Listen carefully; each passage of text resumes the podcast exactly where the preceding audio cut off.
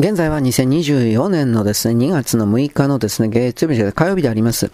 えっ、ー、と、中国の市場関係僕見てました。え、ー、と、中国は昨日、一昨日ぐらい、もうちょっと前からかな。あの、株価のですね、暴落を防ぐために、まあ、毎日だったら大変ですね。とりあえずあの40兆円ぐらいの株式、え、株式買い支えということをやったということを発表しました。だから大丈夫だと中国の株式はあの下がらないみたいな、こういうアナウンスしてるんですが、しかし中国の株は昨日も今日もですね、大暴落、下落傾向が止まりません。具体的にはですね、上海であるとか、あと深センであるとか、そういうところの株式市場で、午前中は株価がどんたん上がるんです。中国の主要な銘柄の株価がどんたん上がるんです。つまり国家が、ここで共産党がが思いっきりそのお金、さっき言った40兆円、これに該当するようなものを突っ込んでるんですけれども、その後で午後になると、その株価が猛烈に下がるんです。つまり、外資が、あと中国人たち、中国人の投資家たちが、午前中にあのー、お金注入されて上がった株価を、損切りでも何でもいいから徹底的に売ってるということです。空売りはできないけど、普通売りはできるんですかね。完全には売買が禁止されているわけではないから少しずつという形になるのかもしれませんけれども、とりあえず売られている一方なので、株価全体としては下がる一方というか、真っ逆さま急降下爆撃機みたいな形に本当になってます。じゃあ、ここからどうなるのか。まあ、焼け野原まで行くでしょう。つまり、まだそこについてないので、うーん、なんだろうね。株価が例えば、昨日も一昨日も言ったけど、1万円の株価だったとしたら、それが10円だとか、5円だとか、おそらくそんなぐらいまで行くんじゃないかなと思います。僕言い過ぎじゃなくて、なんでかっつったら、日本のバブルの時に、そう、それが起きたからです。で、中国というのは見かけの経済活動というものを徹底的に嘘ついてふやかしてましたから、拡大させてましたから、それらのその悪影響というか、逆噴射、それは日本なんて比じゃないくらいにひどいと思います。正確に言えば中国というのは2018年の、えーと、あの時は上海でしたね。上海の株式市場のの大暴落の時点で、えー、終わってたんですよ。どう見たって。ところが、それがあの終わってないというふうに無理やり株式市場の売り買いボタン止めちゃって何もかんも止めちゃってその状況で、えー GDP を2倍に嘘ついてかさ上げして、GDP をかさ上げして、そしてその状況下で、えー、かさ上げした GDP の不動産ですか？不動産を作ってるからどうのこうのとやったんだけど、その不動産にしたところで半分以上が、まあ、8割9割がバブルというか嘘だったんで、金だけ回しているような状態だったんで、実態がゼロだったわけですはっきり言っちゃえばこの言葉ですね。じゃあこれからどうなるのかというと、それらの時に山ほど借りていたようなお金の返済、こうしたものが求められる流れに、まあ今までは借り換え借り換え、無利子で大量の人民元を借りていたというか、そういうことをやってたんですが、それやりすぎたせいで人民元は本当に通貨暴落の兆しが見えており、通貨暴落ということは、要はコーヒー 1, 1杯1億円だとか、そういうジンバブエドルの話をしたと思いますけど、そういうことが本当に起きるという手前に来てるんです、中国は。だからこれ以上の、その、なんだろう、通貨の大量印刷による市中の金融機関とか様々を助けるということはできないです。できないと思います。じゃあどうするのか。潰していくしかないんですよ。で、結局、す、べ、て民間の企業の経営者たちが間違ったことをしたからだというふうな中国共産党には一切の責任がないという下準備を今どんどんと進めてます。まあ、恒大集団がどうのこうのとかやってるんですよね。で、恒大集団の個人資産全部没収して、えー、弁償に充てる。つまり、えー、恒大集団にお金を突っ込んでいた投資家に、えー、このオーナーの個人財産を当てるということをやってるんですが、ところがこのオーナーの個人資産が全くお金つかないんですよ。売れないんですよ。現金化できてないんですよ。だからそれもできないという状況で、これから、これ今、恒大集団って言ったけど、えー、っと、碧桂園だったっけ？グリーンガーデン。これグリーンガーデンが中国最大の不動産デベロッパー、開発業者ですけど、これも吹き飛ぶんで、で、それで、なんだろうね、そのオーナーたちの個人財産を没収してどうのこうの。一応、理論上はそうなんですけど、碧桂園は確か、習近平さんに近い側の人じゃなかった逆だったかな。まあ、とにかく共産党の本当に偉い人がやってるんですよ。あの、江沢民勢力だったから習近平さんの側だった頃忘れちゃったけど、らどっちにしたって、そんな偉い人がトップについてるわけですから、簡単に処分できないんですよ。共産党の偉い人同士の中に来る人間関係だから。だからそれらも全部一般国民に投資家及び金を出して一般国民に押し付けることになるでしょう。グリーンガーデンの物件とか金融商品を1000万買った人は、えー、お金返すよ。1万円。本当にそんな世界になると思います。だから、それを受けても中国人たち当然怒りますが、何にもできない。あのー、下手するほど捕まって、で、殺されるだけだから。だから僕は言ったじゃないですか。中国という国は国家体制は変わらないんですよ。中国共産党は盤石ですよ、永久ですよ、永遠ですよ、永遠に不滅ですよ。ただそれを構成している人が死んでいくだけなんです。何もかも失った、すべての財産を失った、えー、まあ、個人投資家であるとかそういうのが、いや、どうですかね、うん、首くくったりするでしょうね。日本の、だって日本のバブルにおいても証券会社の関係者が首くくって死んだ山ほど記事ありましたからね。記事にならないのも山ほどあったんでね。だからバブルの崩壊の後に、あの時も飛び降り自殺多かったですね。うん。あ、まあ、あと首吊りと飛び降り自殺ですね。一番簡単だからでしょう。なので、あの、中国におけるそれらの自殺者も増えるだろうけど、中国はそういうものに対して無頓着というか、どんどん死ねというふうに思ってるでしょう。なぜならば、彼ら支配層は、やっぱりこの人口が減った方が、年金とか、保険とか含めるような財政の出動が減るからいいと考えるんです。国民に払う金は少ない方がいいんです。でも共産党がポケットに入れる金は大きい方がいいんです。だそそれらの、賃貸貸借費ですか、人口のバランスシート的なものを、すべての上から下までの共産党員たちがこれを持ってるかって言ったら持ってるわけはなくて、下っ端には中国の国家の本当の人口の数なんか知らされていないし、今この瞬間の人間がどれだけ死んでるか的なことも知らされてない。知ってるのは上っ端、つまりチャイナセブンだとかそれに近いような本当の上層部だけですよ。共産党は共産党員にすら本当のことを知らせないんで、基本的には。明確なる身分階層序列がありまして、この情報は序列何番目の人以上以上でないと見ることは許されないとか、そういうこと本当明確にある。これは実はアメリカにもありますけど、この国家の情報に関しては。だから、人々は自分たちの国の中で何が起きているのか知らないまま、とりあえず配給であるとかそうしたもののいろいろ受けることができなくて、でもって、まあオミクロン的なものなのか、あこれからさらになんだろうね、あのー、新しいウイルスを作るつもりなのか、いや、作ってるだろうけど、それがばらまくつもりなのかどうか俺は知らんけれども、そういうものを踏まえて死ぬ。あとは、えー、っと、ウイルスでなくても何でもいいけど、みんな忘れてるけど、あのー、モンゴルと中国の国境線に近いところにおける露天掘りのウラン鉱ウラン鉱山、あれほったらかしなんですよ。今この瞬間も外界にあの、ウランの飛沫というか粉末というか、それはずっとあの空中に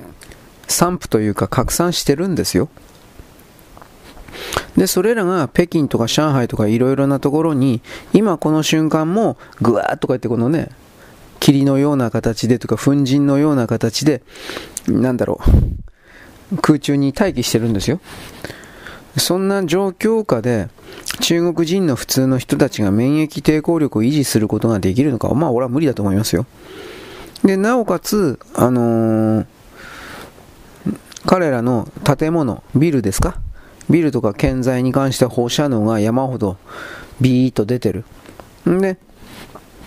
新しく建てたような、新しく作ったような街にしたところで、えー、元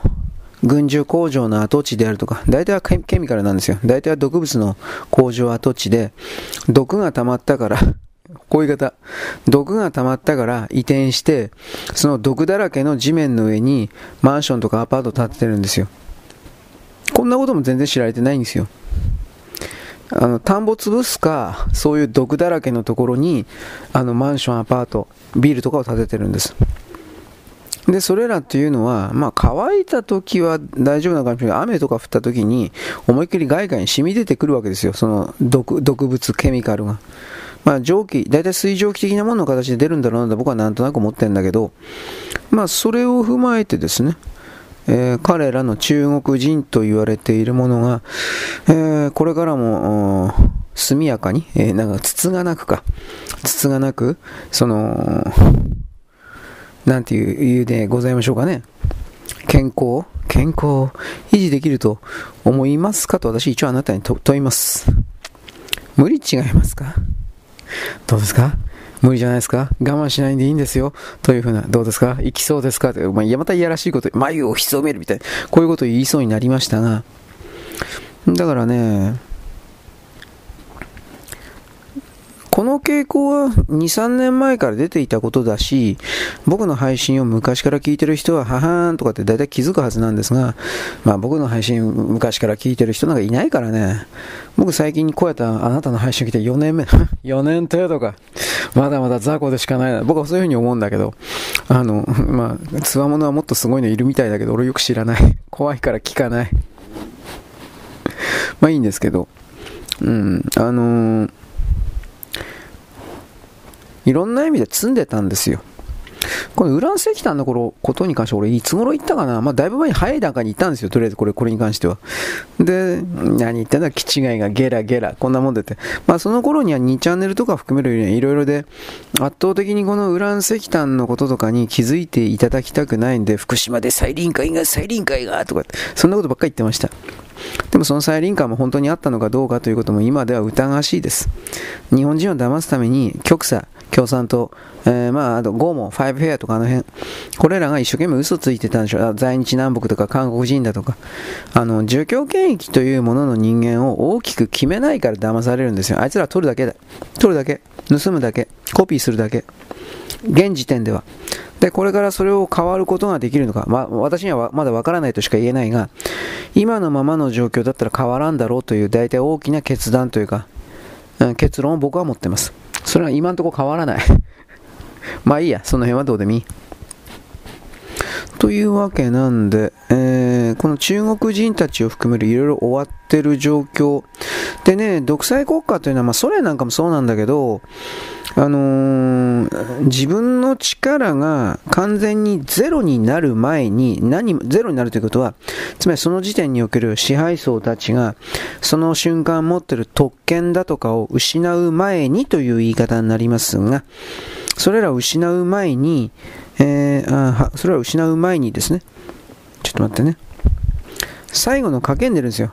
戦争に出るんですよ、大体は。で、そのことでもちろん国民を愛国心システムで騙すということをやるんですが、侵略した側の国家の生産設備であるとか、金融、お金を全部盗んで、で、それを自分のものとポケット入れて、で、そのお金で、あの、大きくは、例えばこの場合中国は、軍人たちの月給を払うんです。何よりも軍人とか警察官に月給払えなくなったらその国は終わるんです。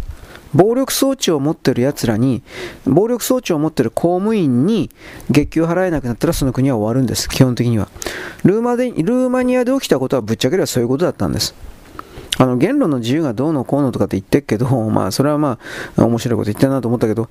結局はね、金なんですよ。ルーマニアも結局、チャウシェスク政権が倒れた時においては、もう何もかんも金の手配ができなくなってました。まあ、そもそも、あの、東ヨーロッパというか、ソ連の属国というものは、経済活動を本当の意味で全くしてなかったんで、利益を追い求めることしてなかったんで、それもまた自国の体制及びグループ国家を維持するために、えー、採算度外視で赤字で、いろいろな原材料を売ってやったりだとか、お金貸してやったりだとかしていたんで、持つわけないんですよ。そして案の定持たなかったんです。ソ連という国は。中国はそれと全く同じことやっておりますよ。一帯一路で。あのー返す当てのない貧乏国家に金貸して、もともとそれは返す当てがないと中国もこれ分かってるから、借金の方で港であるとか、ああいうものを泥棒するという最初からの計画のもとにお金貸していたけど、ほいでもさ、あのー、なんて言うんでしょうか。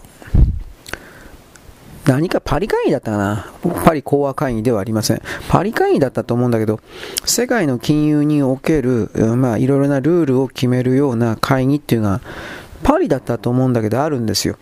で、そこで、国家が国家に貸し付けをするときの場合において、借金の方で他人の領土であるとかそうしたものを、うん、勝手に取っていく、99年咀嚼だとかそういうことをするというのは、えー、認めないとやったんですよ。もちろん中国はそれを無視することはできますよ。できるけど、それやったら西側世界のドル決済から、うん、外されていくだけなんですよ。だから中国は確かそのパリ会議だったと思うけど、そこの、えー、決定にいやいや従ったんです。なので、えー、っと、それまでの、あの、イケイケどんどん、何でもよこせ、みたいな泥棒の行為は、そのパリ会議以降においては弱くなってるはずです。あの、あんまり強く言わなくなったというか。な、でも取ることしか考えてないんで。で、アフリカ人たちも中国人になるものがどれだけ邪悪で、卑怯で、狡猾で で、あの、取るだけっていうことはやっぱさ、同じ人間だから気づくんで、で、やっぱ反中運動が草の根レベルから起きるけど、政府の関係者はお金で、ええ、ワイーロみたいな林芳正さんとか河野太郎さんみたいな形で中国とつながることによって自分たちのですね、個人的な一家のファミリーの金がたくさん入ってくるような人たちは中国の言いなりなんで、そういう政治家はもちろんアフリカ諸国のトップに山ほどいるんで、それでですね、結局、政治家とですね、国民における食い違いというか、相互が、とてつもなく広がってるわけです。僕これなんかアフリ日本に住んでるアフリカ人なんかブログかなんかで読んだような気するな。まあ日本だから書けるんだね。あのそのアフリカ人も俺思ったけど。なんでかっつったら、まあアフリカも言論統制の国、あの地域なんではっきり言うけど、ただそんなに政治的文章か、テキストを読んでるような人は言うほどいないんで、際立ったその目立たなかったら検閲というか削除というかそれはどうもないみたいだけどでもやっぱり検閲はヨーロッパ的にあるんですよ。ただアフリカ地域におけるちょっと救いかなというのは LGBT 的なわけのわからんその設定はアフリカには今んとこないまたは少ないのですよ。まあ、アフリカの国はほら、イスラム教徒の国結構ありますから、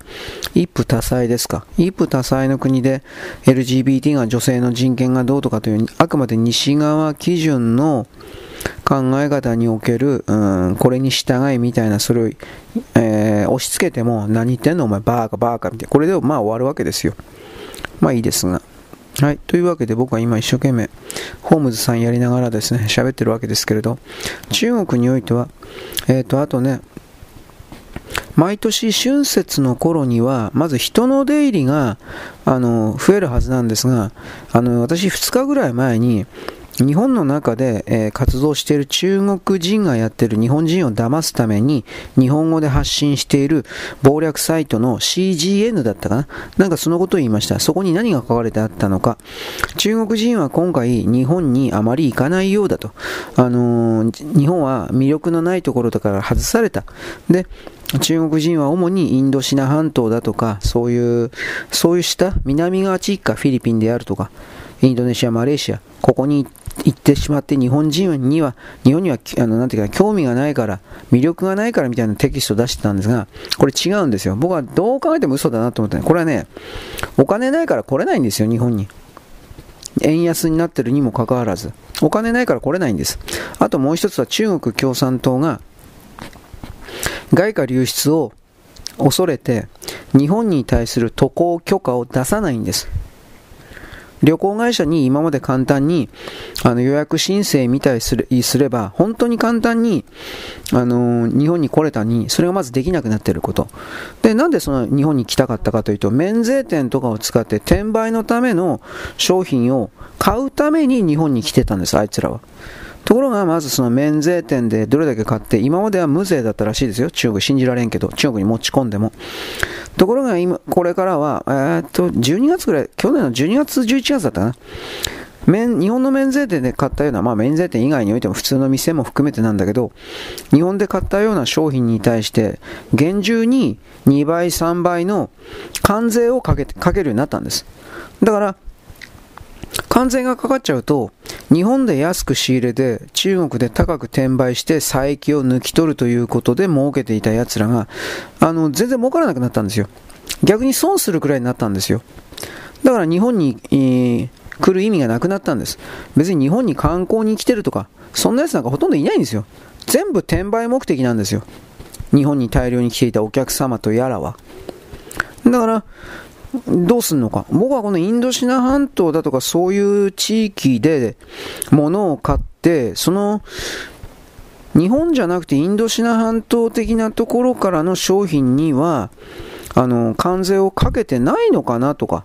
一応そういうことを疑ったりはしてます。もしそのような設定が生きてるんだったら、中国っていうのは端っこいですから、上に命令があったら下に対策ありだったっけ？そういう言葉のように、日本の商品を一旦マレーシアとかインドネシアとかに輸入するような業者を中国人たちは作って、まあ、それこそ免税店とかそういうところでね、あの泥棒泥棒同然にこれを買い漁っていって、で、インドネシア、マレーシア的なフィリピン的なところに、うん、まあ、代理店的なようわからんけど、そういうものを輸入業者として作って、そこで、えー、日本で買うよりはちょっと高いけれども、それでも、今までの1割、1割増し、2割増し程度のお金で、それでそれを持っていっても、日本からじゃないからということで、インドネシア、マレーシアからということで、えー、関税がかからないみたいな、こういうシステムを中国人たちが構築しているのかどうかということは知らないんですよ。もしそういうシステム構築してるんだったら、もしこの南側地域ですか、インドネシア、マレーシア的なところに中国人が、あ観光客が今回もそっちの方に流れた的な形で言ってるのは、うん、まあどっちにしたって転売目的だろうなと思うんです。中国人が観光目的なだけなんかで日本に来る、日本というか外国に行くわけないんですよ。金だけなんだよ。なんでこんな考え方わかんねえのかなと思って。それは結局のところですね。あのー、中国人なるものに対する理解がゼロだからです。本当の意味で。僕はそのように思いますね。だから僕はその、日本から東洋の、うん、古代史、まあ、昔の東洋、古代の日本人がどんだけこいつらに、まあ、朝鮮人含めて、渡来人とか言ってるけど、こいつらに泥棒され続けてきたのか、試合コントロールされ続けてきたのかということを理解してくださいということを言うんですよ。知ってくださいということ。それがないから、ずっとですね、騙され続けるだけの日本、日本人でずっとやってきたわけで、もうそんな、あの、愚かな繰り返しの状態はやめなければならないのだということを言うんです。だから僕はこの今の中国の下落というか、墜落のような動きに関しては何一つ同情することはないし、まあ自業自得だと思ってるし、別にざまーとまでは言わんけれども、払うもん払えという、この気持ちはあります。韓国に対してもそれはあります。こいつらは日本から取ってきて、盗んできただけだもん。建国の時以来。そしてこれらの存在は、どうも見てきたけど変わらないと決めたんで、取り続ける自分素晴らしいと、うん、自尊心のもとに生きていくと。こういう人たちだと僕は大体もう決めちゃったというか見切っちゃったんでるんで、物事はあんまり細かくね、死を抹殺に入ると、素人は騙されるんだよ。俺素人だから。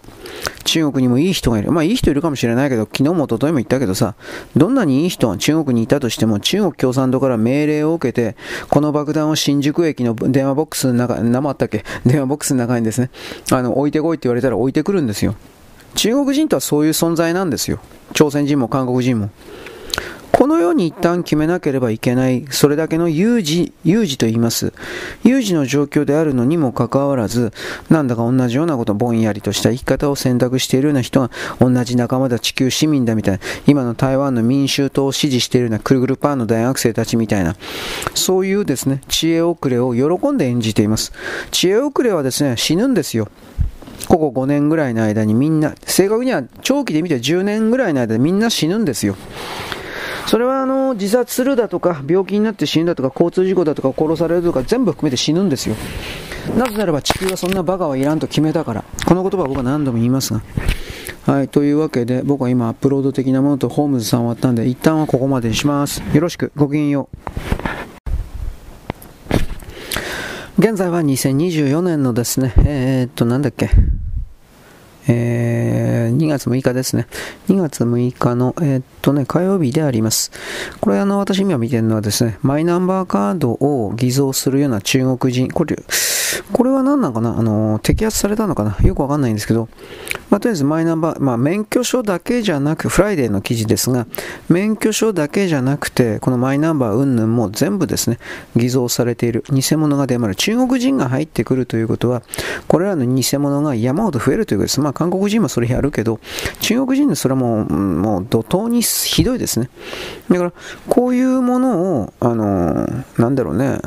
見ておきながらという言い方をするけれども、見ておきながら、あ中国最高とかっていうような人たちのあの裏側を気づかないといけない。そのその人たちは結局その中国さん、他の人はどれだけ迷惑を被ろうが、他の日本国民が、えー、どれだけですね、ひどい目に遭おうが、自分及び、自分個人及び自分の配偶者、家族、ファミリーのみの利益だけ。でも彼らのその利益というのは他の人に迷惑を押し付けてるわけだから搾取してるわけで、この観点がなんで持てないのかなと思う。まあだ、自分だけは別だと思ってるんでしょうけどね。だ僕はこの、それも精神世界の人たちに対してもですね、強くその、厳しい視点の部分一つあって、それは何かというと、何度も言いますけれど、あの、バイオリズムの策定とか何かで、うーん、なんだろう？いろんなものから不具合、トラブルから逃げることができるみたいな、これを主張している人がいます。それは多分できるのかもしれないけど、果たして逃げてはいけないようなものがあるはずなのに、逃げてはいけないようなものすらからも、そうした人々を逃がしてしまって、本当の意味で、つまり彼らが大事大好きな言葉としての学びでしたっけ？学びを、うん、拒否してることになってんじゃないの？と。まあ拒否してるんでしょうね。で、拒否してるだけじゃなく、それは結局他人に押し付けてるだけなんじゃないの？ということを僕は思うわけです。はい。えーと、これ法政大学。これ何だったかな？すごい記事だなと思ったけど、えー、っと、市民グループがテレビ朝日ホールディングに株主提案、権力を鋭く見つめて、もういつの間にか知らんけど、えー、っと、田中優子法政大学ですね。これレッドだろ、こいつ。あと前川明、こいつもレッドだろ。レッドばっかり。えー、なんだろう。5000万円集めたの？市民団体とやら5000万円分。えー、50人超が同社株、朝日の株5000万円分等を購入して提案に必要な量の株式をやった。今後他局でも同様の取り組みを行うという。あのー、このやり方っていうのは今までになかったやり方だから、多分アメリカのそういう、うん、ジョージ・ソロス的な人たちか、なんかそういうものから教えてもらったんだろうなと思います。日本人にはそれらのですね、戦術、特に左側においてはこんな戦術とかを考える人ゼロなんで、まあいろいろめんどくせえなと。これどうなんですかね、でもこれ。テレビ局に左翼グループが影響力行使という話ですね。これはどう見たって。うーん。よろしからんと思うけどね。と一応僕は思いますが。はい。えー、っとね。前川を社外取締役にしろとかで混ぜている。あんな偏った人混ぜちゃうだ、テレビ朝日、ただでさえひどいのに大変なことになるだろうと僕は思うが。えー、あとはですね、北朝鮮、群馬の朝鮮人追悼費撤去非難、直ちに追悼費復元しなければ、まあ、口で言うのは簡単なんで、勝手に言ってりゃいいんじゃないですか。うん。日本人は今までこんなもんに対して相手にしすぎていて無視すりゃいいんですよ。あのー、言葉だけで、例えばあなたに目の前に20度の温度の水が入ったコップがあって、その20度の、あのー、コップに対してこれは沸騰しなければならないとかって、ただ言ってたら沸騰しますか？物理的に何か大きな影響力を与えますか？与えないでしょ？もしその物理的な大きな影響力、結果を出すという場合には自分が何をしない、何もしないんだから、他人に何かをさせる、命令する、支配コントロールするということになるでしょ？でもそれっていうのは明確に、えー、他人の支配コントロールだから、そういうところまで気づいて、えー、て言うかな、人々に対する取り組みとか、いろいろを変えていかなくちゃいけないんじゃないですかということを言うわけです。うーん。はい、あの、ちょっと前にですね、あの、サイバー攻撃2020年なんかで、えー、っと、なんだっけ中国が明確に日本の外務省関係含める何もかもの秘密電報か、公電ですね、公電というはずですが、公電。これを全部盗んでいた、盗み読みしていたとか、それらのですね、これはアメリカから2020年前後に指摘されて、そこから直したのか、今指摘されたということではないかどうかわからんけれども、まあ、とにかくそのことに対して中国の側が言われなき誹謗中傷は許さないとかって言った言っているということです。いやそんなこと言だって中国がだって認めなきゃダメなんでしょ？でも中国はお前らが認めるわけねえじゃん。私たちがやりましたって言うわけねえじゃん。だからどっちにしたって、その、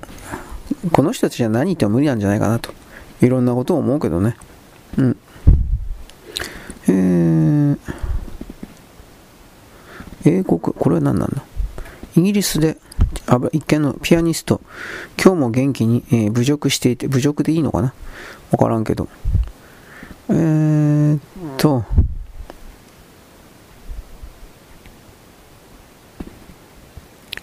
はいはいはいはい。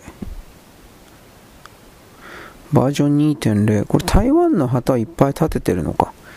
なんかそういう形ですね。これでもあんまり調子に乗ると中国の共産党は暴力に訴えるんじゃないかなという気がしならないんだけど、どうなんだろうか。はい。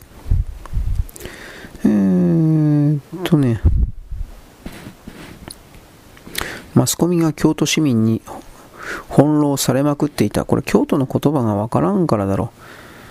う。えー、京都市民出口調査で嘘つきすぎ問題。これどういうことなんだろうかな。うーん。出口調査では共産党入れましたよ、共産党入れましたよ、ばっかになってるああ、そういうことか。福山和人っていうのは共産党でしょう。松井浩二が、あと、官僚で自民党だったっけ？なんかそんなんだったよね。うん。まあ別に、マスコミに本当のこと言う人なんかいるのかね。なんかマスコミと言われてる人は自分たちに権威があるから人々は無無条件で従うんだみたいな多分そういう傲慢があるんじゃないかな。と思いますけどね。うん。これは何なんだろう？えー、ちょっと待ってねえー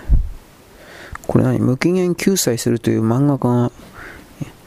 翌日小学館に呼び止められた。えー、ツイートは削除しろと言われました。削除しませんでした。ヒガアロハ。誰このヒガアロハって？えー、白熊カフェの原作者か。はあ、はあははあ、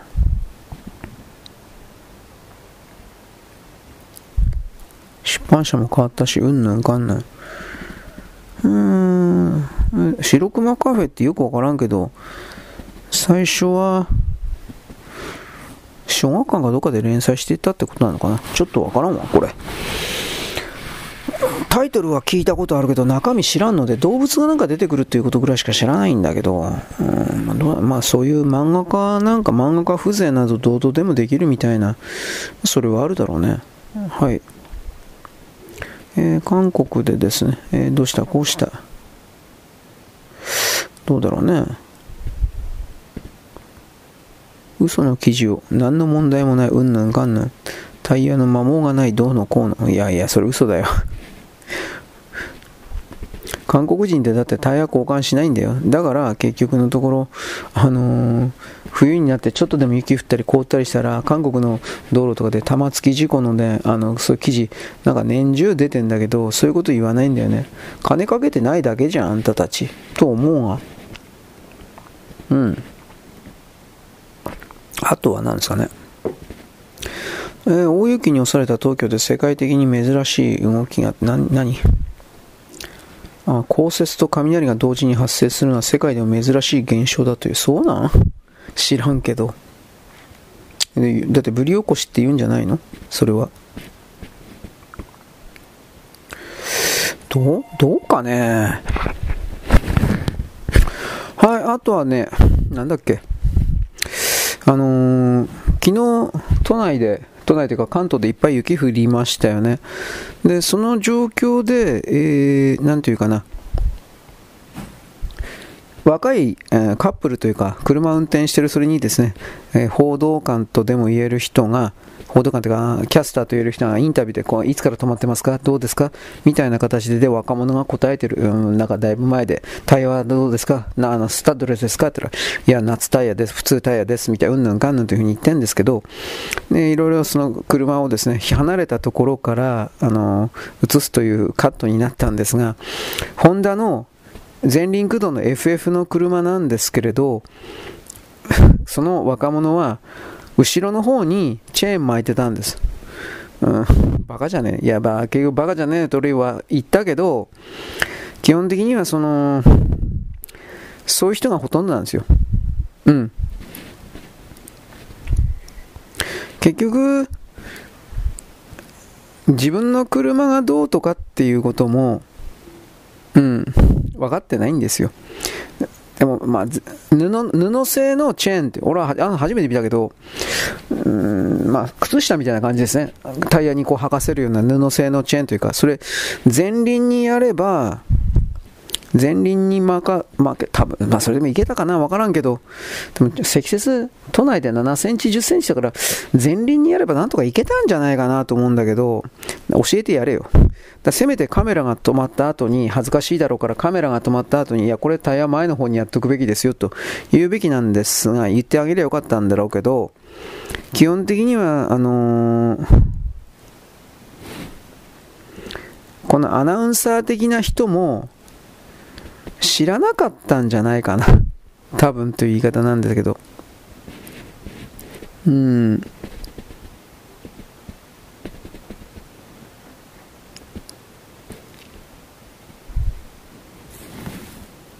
うん。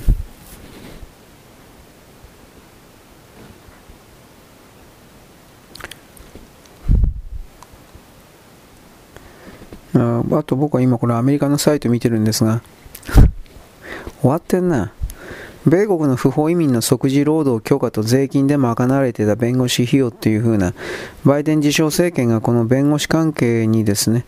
えー、賄賂、賄賂か、賄賂を渡すために、えー、いろいろやっていたというか、うん、まあ、公金の金ですね。公の金をやるということで、えー、取引をしたというか、なんかそういうことですね。うん、あとはだから、そろそろ本当のことバレてきたんで、民主党議員、民主党員は、国境の数年間の危機というものは共和党の責任だみたいなこと言ってますね。だけど結局これって、あの自称バイデン政権になってから1200万人ぐらいの不法労働者がこれ出てきて入ってきてるのに何言ってんのかなと本当に思います。まあいろいろバレてきてんのにその、ごたごたするというか、ジタバタす、まあ誰だって自分の責任は認めたくないとかいろいろあるか知らんけど、ちょっといろんな意味でひどいなと思います。いや、明らかに、あれですよ。民主党の側と言われている人たちの無能無策が国境線に関してで、これは結局わざとやっていたということもまあわかるということですね。うん。うんうんうん。まあ、あとはなんかお湯わからんな。日本大使がどうのこうのとかなんかいろいろやってるけどね。この、海外における、うん、海外における、その、ていうか日本を紹介して海外の人がまるで日本をですね、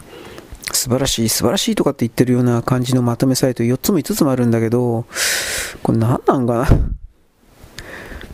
これ誰に向けてやってんのかなと思って。うーん。なんかハリウッドの人は日本にやってきてどうのこうのとかそんな、なんかここまで来るとステマじゃねえかなという風な気がしならんのだけど、まあいいです。はい。外人のやってるようなそういうまとめサイトもあったんで今ちらっと見てたんですが、うん、こんなもんでいいか。こんなもんか。はい、というわけで、僕は今からですね、あでももうちょっとだけやっとこうかな。ちょっと待って、記事いくつ書いたかな。えー、っとね、1、2、あれ？削除一つ邪魔だった。1、2、3、4、5、6、6つか。6つあればいいんじゃないかな。ちょっと待って。えー、っとね、この操作性が痛いというのと、目が痛いというのと、なんかもう、余計に、40兆円の株価うんなんかこれはどうかな。ハッカー集団。うん。まあ、この格付け会社17社いっぺんにされたとか、この辺りの方がね、中国の資金獲得を、まあ、何をどうしたってダメにしてんじゃないかなっていうことあるんだけどね。うん。はい、ちょっとお待ちください。あとは、昨日ちらりと言ったのはマサチューセッツですね。排除するべきだみたいな、トランプ大統領排除してくれみたいなこと言って、で、マサチューセッツ州は排除の排除の請願を却下。こんなもん当たり前だろ、どう考えたって。うん。まあ、この後、岸田さんのところに送る大規模労働徴兵か。どうなんだろうな。えー、ちょっと待って。これちょっと、えっとね。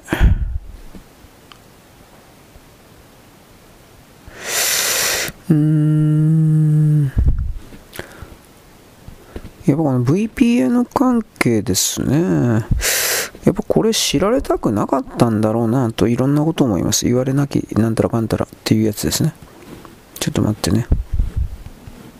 これはちょっと追加の記事でやっとかんとわからない。今ツイッターを見ながらまとめてんですけど、はい。えー、っとね、あれりゃ、操作系がやりづれ。外務省のコーデ南国通信が破られて在外全部の在外交換と、え、外務省本省の通信が全部中国に見られていたというこれねもう一つ昨日日本の中のね裏切り者がいただろうみたいなことも言ったけど、もう一つの視点僕言うの忘れてた。あのね、米国の中の民主党勢力の一部の悪魔教カバール的な人っていうのは、2020年、18年、19年、20年、21年の段階においては、少なくともトランプ大統領の後の段階においては、中国のやっぱり一部勢力、自民解放軍とかと明確にやっぱ繋がっていて、アメリカがハッキングをしたやつを中国にアメリカの悪魔教というかディープステートがハッキングしたやつを中国に流してやっていたみたいなそういう考え方も一応あるとは言います。しかし、それをあんまり強く信じすぎると、うーん実際には本当にやっぱり中国が盗んでいたのにもかかわらず、全部何もかもアメリカが悪いんだみたいな、うーん、なんていうかね、左の人たちがよくやるような何でもかんでもアメリカが悪いみたいなグローバリストだネオコンだみたいな誰かの性というものの対象をネオコングローバリストにしているというそこに落ちちゃうんでそれはちょっと避けたいなと個人的には思う。だからわからないですね。でこれ中国ハッカーって書いておかなあかんね。中国。はいはい。うん。だからこういう家を挙げて、まあ、個人も国家も挙げてやってんのになんでこの中国支持するのかね。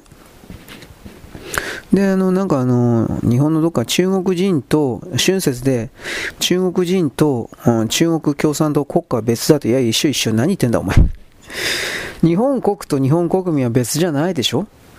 その日本国を我々日本国民が支えてるから、もしそんな理論が通るんだったら、理屈が通るんだったら、あのー、なんていうかね、戦争が終わった後に、大日本帝国が当時の陸軍とか含めるような何もかもの責任を日本国民が賠償金を支払うという形で払う必要はなかったとなるんです。で、ドイツはそういう形に逃げたですよね。全部はナチスが勝手にやったことでドイツ国民は知らなかったみたいな、そんなことあるかよ。当時のドイツの記録とか見たらドイツの国民がどれだけナチスを熱狂的に支持していたのか、支援して、フィルムだとか映画だとか山ほど残ってるよ。で、ドイツ国民だけじゃなくて当時のヨーロッパ、ヨーロッパパ大陸というけど、ヨーロッパ大陸の人々が熱狂的にナチスを支持していたということも、証拠付きで、映像付きでいっぱい明らかになってるのに、何面白いこと言ってんのかなというねはい。えー、っとね、ウクライナ、ザルジニー大将の解任だって。まあどうかなこれなんか裏でアメリカ動いてるような気するけどね。えー、イギリス軍兵士の栄養の源は日本食だった。メニューに焼き鳥を追加。そんなことでガタガタ言うなよ、お前。えー、ウクライナ軍がロシア占領下の製パン、パンや襲撃ですか。なんか村か昔村上春樹そんな小説出してたような気するけど。どうだろうね。いい加減お前らやめてくんねえかな。と思いますが。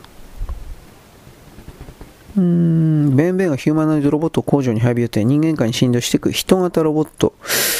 これも、でもまあこれ労働力がないからだなということもあるんだけど、労働組合がきっと、その、反対していくんじゃないかな。うん。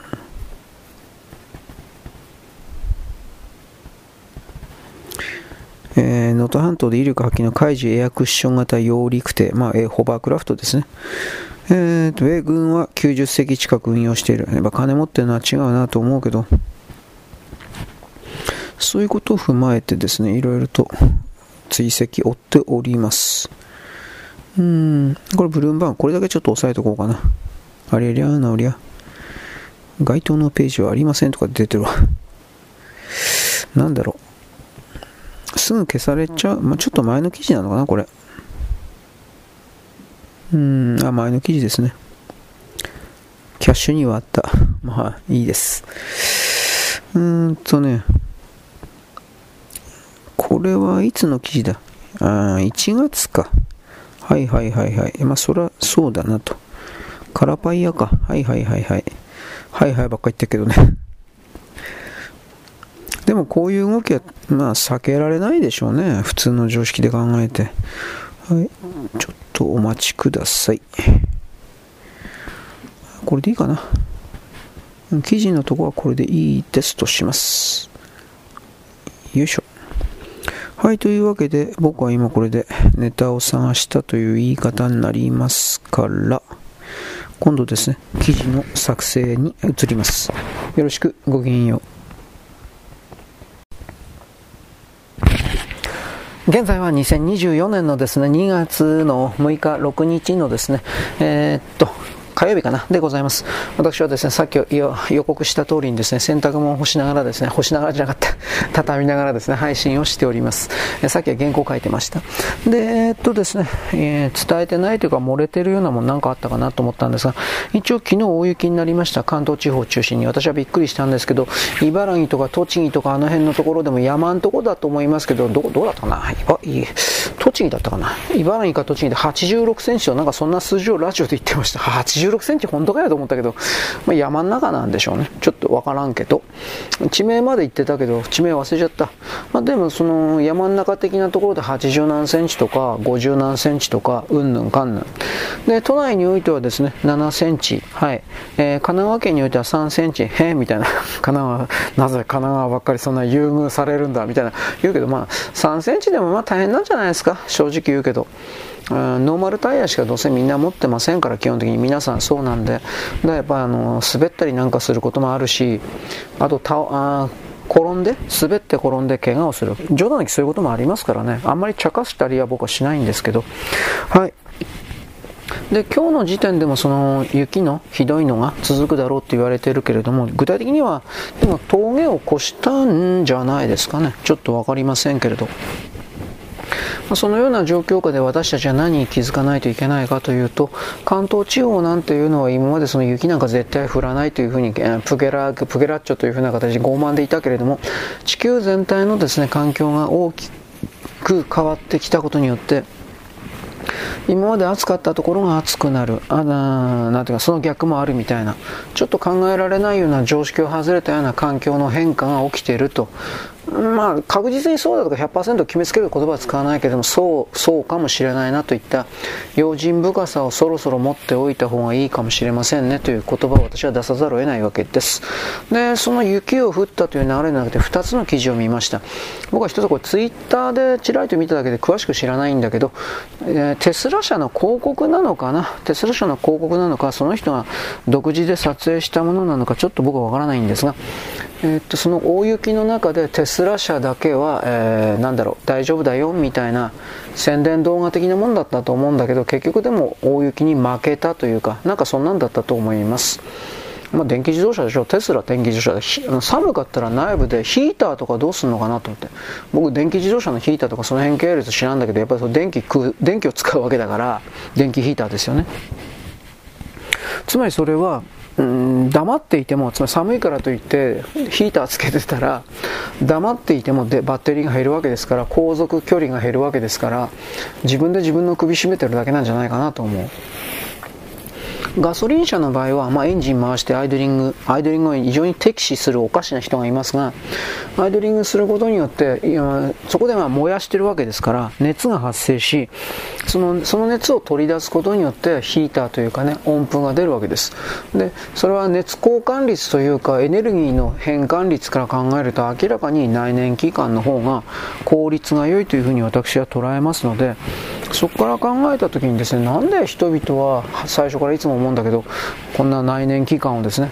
バカにするというか差別するというかするのか貶めるのかなんてことを僕はいつも疑問に思っていますいましたと。まあでも日本人はやっぱりその厳しい自然環境の中で生きているということとやっぱり山とかが多いんでだからそのバッテリーなくなったら死ぬねということを少なくとも地方の人々は分かってるもんですから実際に日本では電気自動車売れてないですね。これはイーロン・マスクさんがですね、どれだけ煽ろうが電気自動車すごいよみたいなことやったって、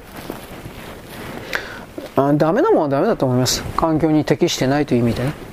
だから、そういう、その本当に必要なものは何なのかということに対しての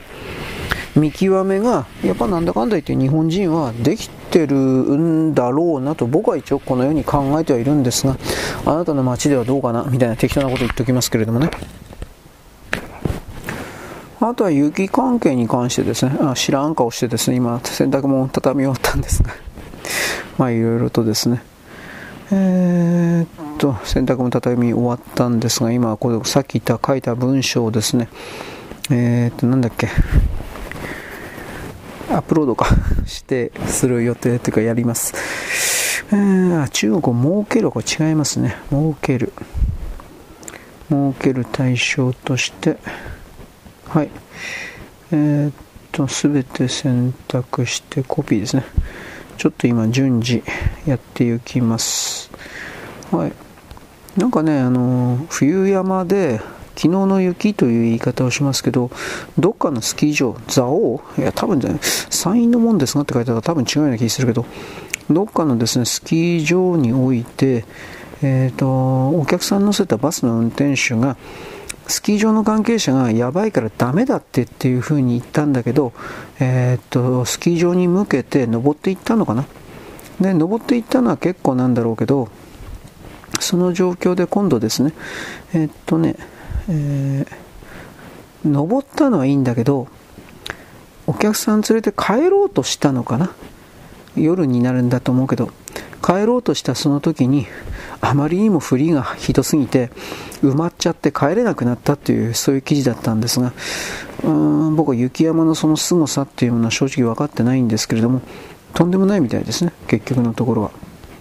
埋まっちゃって、実際画像を見たら埋まっちゃってるんですよ。だから、どれだけ人海戦術的な形でバスを、うーん、なんていうの？埋まった状態から戻そうとしても、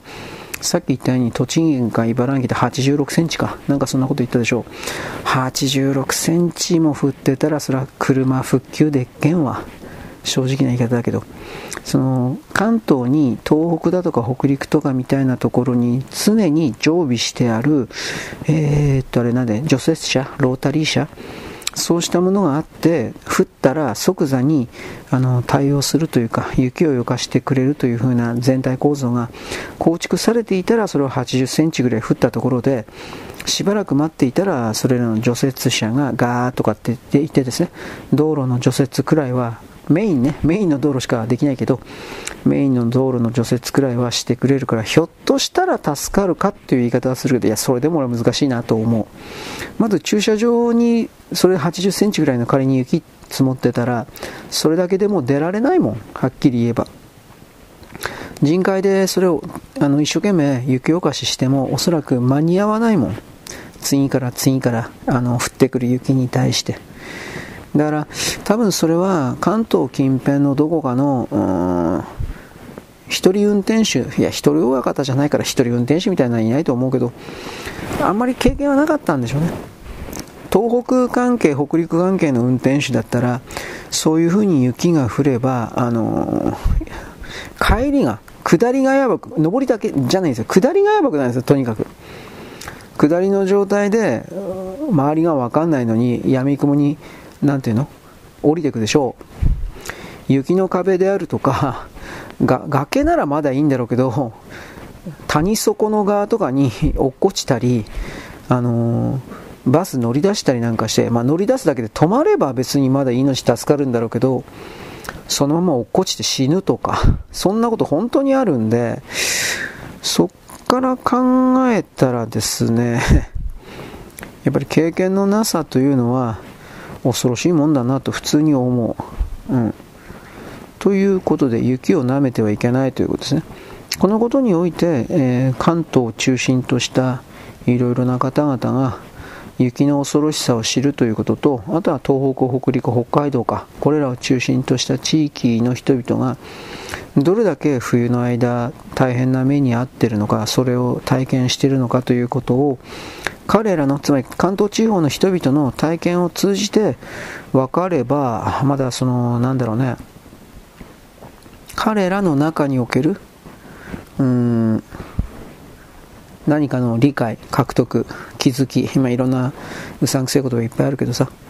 それにつながって、で、何かの理解の獲得をしたことによって、次の同じような行動、行為というか行動が出てきたときに、雪ですね、出てきたときに、それに対処できるから、から、まあ、その、なんていうか、同じ過ちというか、同じ事故というか、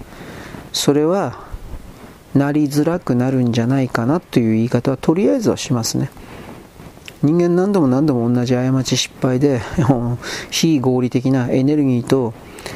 労働力の、まあ、浪費というか、うん、損失というかそれやっぱやってちゃいけないんでと思うんですけれどちょっと待ってねえーとあとこれで最後かなというわけで僕は今一生懸命、えー、っと、文章のアップロードをしています。ん？ちょっと待ってよ。あ、これやっぱならないんだな。一瞬、完了でやめることができるかというとやめられなかった。はい。うんとね、はい。今、これでアップロード全部終わったかな、記事的に。はい。ちょっと待って。はい。これでどうだ？よいしょ。えー、フィギュアロボットを想定して、多分これでいいんじゃないかな。はい、そんなわけで10分喋ったから、まあいいかということで一旦これで切ります。よろしく、ごきげんよう。現在は2024年のですね、えー、2月の6日のですね、火曜日であります。私は今、三島大先生の、えー、美しい星を読んでおります。美しい星はつまんねえバカじゃ何読んでんのお前、というふうな批判も多いんですが、ああ三島三島先生が唯一書いた SF、あまあ SF みたいなもんなんで、SF 界にも一応ですね、あれはな大きな爆弾をですね、投げ込んだらしいんですが、昔の、僕はそう よくわからん。で、とりあえずですね、えー、問題作であることに間違いない。なぜ問題作かというと、僕の判断を一方的に言いますけど、あそこに出てくる人間というのは狂気をはらんでる。気違い。気違い。まあどうし、まあわかりますよね。私は宇宙人なのよ。人間じゃ、あ地球人じゃなかったの。バカ野郎は。勝手に辞任するな。自分で任じる。ね、LGBT がどうとか、あの辺と一緒。私は女なのね。おほほほ。これと一緒。辞任すんな。証拠出せ。自分がなんか金星人とか私は火星人でのうるせえ。証拠出せ。辞任するんだったらなんから精神病ですかあなたたちという場合、まあ、僕はまともな視点からするとやっぱそのようにしか取れないわけです。もちろん書いてる三島さんもですね、まあ、これまあ気違いだなこれどう見たってというふうに思う分かってたに違いないんですがそんなこと言ったらです、ね、物語が進まないのでこう僕は僕たちは宇宙人なんだというふうな形で物語を進めてきたわけです。うん。でもなんかあのアキコとかねなんか私はなんだっけ金星人私は金星人なんだ。おほほ美しい女のうるせえ。ぶっ飛ばしたのかてめえ。まあ、昭和の時代にはああいう電波もいたいや平成もいたね。令和もいたね。ああいう電波はね。私は特別なのよ。おほほほみたいな。ぶっ殺いやすいません。ぶっ殺すと言い言いそうになりました。ぶっ飛ばすぞ。すいません。あの最近僕削除に気をつけてるつもりなんですがどうしてもすんだよ。死ねとかぶっ殺すだとか。そんなことばっかり言ってしまいます。もうダメですね。そのような形でですね、あの人間の、えー、本来持ってるですね、えー、邪悪な部分を封じ込めてばかりいるからあ人間はストレスを溜め込んでですねそのあなたはストレス溜めてますよ。ダメですよ。というふうなことを、えー、人間の全ての細胞臓器からですね自分を解き放てというふうな形でですね病気になってしまう。こういうふうなことを僕は言うわけです。本来病気というものは何のだ。というふうな誰だお前。あなた誰ですか？みたいな。置いといて。うん。あの僕はあの美しい星の正式的な発表年代数知らんのですが、これっておそらくなんですけど、あのー、日本にヒッピー文化であるとか、精神世界的な文化が一時的にバーンと花開いた時あったんですよ。あの GLA がどうとかって僕たまに言うでしょ。高橋、えー、なんだっけ、高橋真司か。高橋真司がなんたらかんたら、GLA がって、僕はその知らんのだけど、うんだけどその GLA という人たちが、集団が、まあ宗教、宗教団体ですね。それが、なんか、超能力を見せるよ、だとか、守護霊を見せ、えー、なんだっけ、背後霊を除霊するよ、だとか、なんかそんなことやってたんだって。いや、俺からしたら詐欺師じゃねえのと普通に思ったけど分かんないけどその GLA の信者的な人たちは今でも「先生が!」とかなんかやっぱやってるそうだし老人たちが。でその、えーと、教祖の人に娘さん2人いたのかな？で長女の方がかしらねあのその GLA という組織の後継ぎをやってるんですよ。だから GLA ってなくなかったなくなったと思ったらあるんですね。俺びっくりしちゃってあるんですよ。まあそれはいいですよ。知ったことじゃない。高橋恵子って言ったらあの新聞広告なんかでよくあの信者信者が買わせるんだろうけどなんかあなたの本当の人生うるせえお前なんかにやりたかねえよと。いろんな僕は思うんですがあの宗教団体におけるですねああいう発行書籍というのはマネーロンダーリングにも使われるんですよとかちらいと俺はこういうこと言うからダメな嫌われるあなたは先生を侮辱してうるせえ。誰がそんなことお前に聞いて誰がお前にそんなこと言えって伝えたお前。というふうなことを僕はいつも言っております。でも本当なんだもん。宗教団体そのものがマネーロンダーリングに使われてるんだもん。現実の問題として、まあ、GLA がそうかどうかは僕は知らないですよ、うん、でもまああるあるかもね。あるかもね。まあそういうことは言います。わからん。あんまり深入りしたくないというか調べたくないというのもあるけど、でも創価学会なんかマネーロンダーリングしてますよみたいなことを今一言言ったとするでしょ。あなた、うん、創価だったらあるよねって思思っちゃうでしょ。思わない？うん、あなたお前信者だな、信者どっか行けよ。そういう。僕、釈伏ですか？釈伏ですか？僕で、僕無理ですよ僕信じてないですから見て、こういうことも言うんだけど、釈伏という言葉もよく分かってないんですよ。今の人たちは。ね。まあ、力でねじ伏せるような形でさ、池田先生のことを神と思え、おい。というふうな、こう、こういう、こういうのを釈伏と言います。ぶっちゃければ。もちろん池田先生とは言ってなくて、創価学会の教えを信じなさいみたいな。まあでも結局脅してるのには違いないよね。ね、あの喫茶店的なところに何時間も監禁したりしてこの教えはねえとか4人 ,4 人がかりで5人がかりで次から次からですね、あのー、逃がさないんですよ。それは勧誘とは言わんだろ拉致監禁だろはっきり言って。創価学会は昭和30年代、40年代、そういうことを徹底的に、50年代の頭もかな、そういうことを徹底的にやってきた、あのはっきりテロ組織と僕は思ってるんだけど、そういう部分は知っておいた方がいいです。でもまあ、宗教団体にそもそも近づこう、近づかんからね、やっぱそれは知らないっていうのは当然というのは当然になりますが、はい。で、まあ、この、ヒッピー文化だとか、あと、そのさっきの GLA 的な、新、新信仰宗教という言い方ですか。新興宗教よりもさらに新しい新興宗教です。それまでの新興宗宗教においてはどうですかね、あの成長の家だとか、なんかあの辺は？あの辺は当時に送る新興宗教だ PL 教団とか。あの辺は新興宗教と言われたから GL 教団とか幸福の科学というのは新興宗教のさらには新新興宗教っていうジャンルじゃなかったかなと思うけどまあその辺は細かいことはどうでもいいことですね。だからそれら踏まえてですねあのー、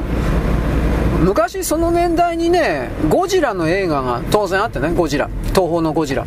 でその時にえー、っとねヘドラ。ヘドヘドロだったっけ？ヘドロかヘドラ。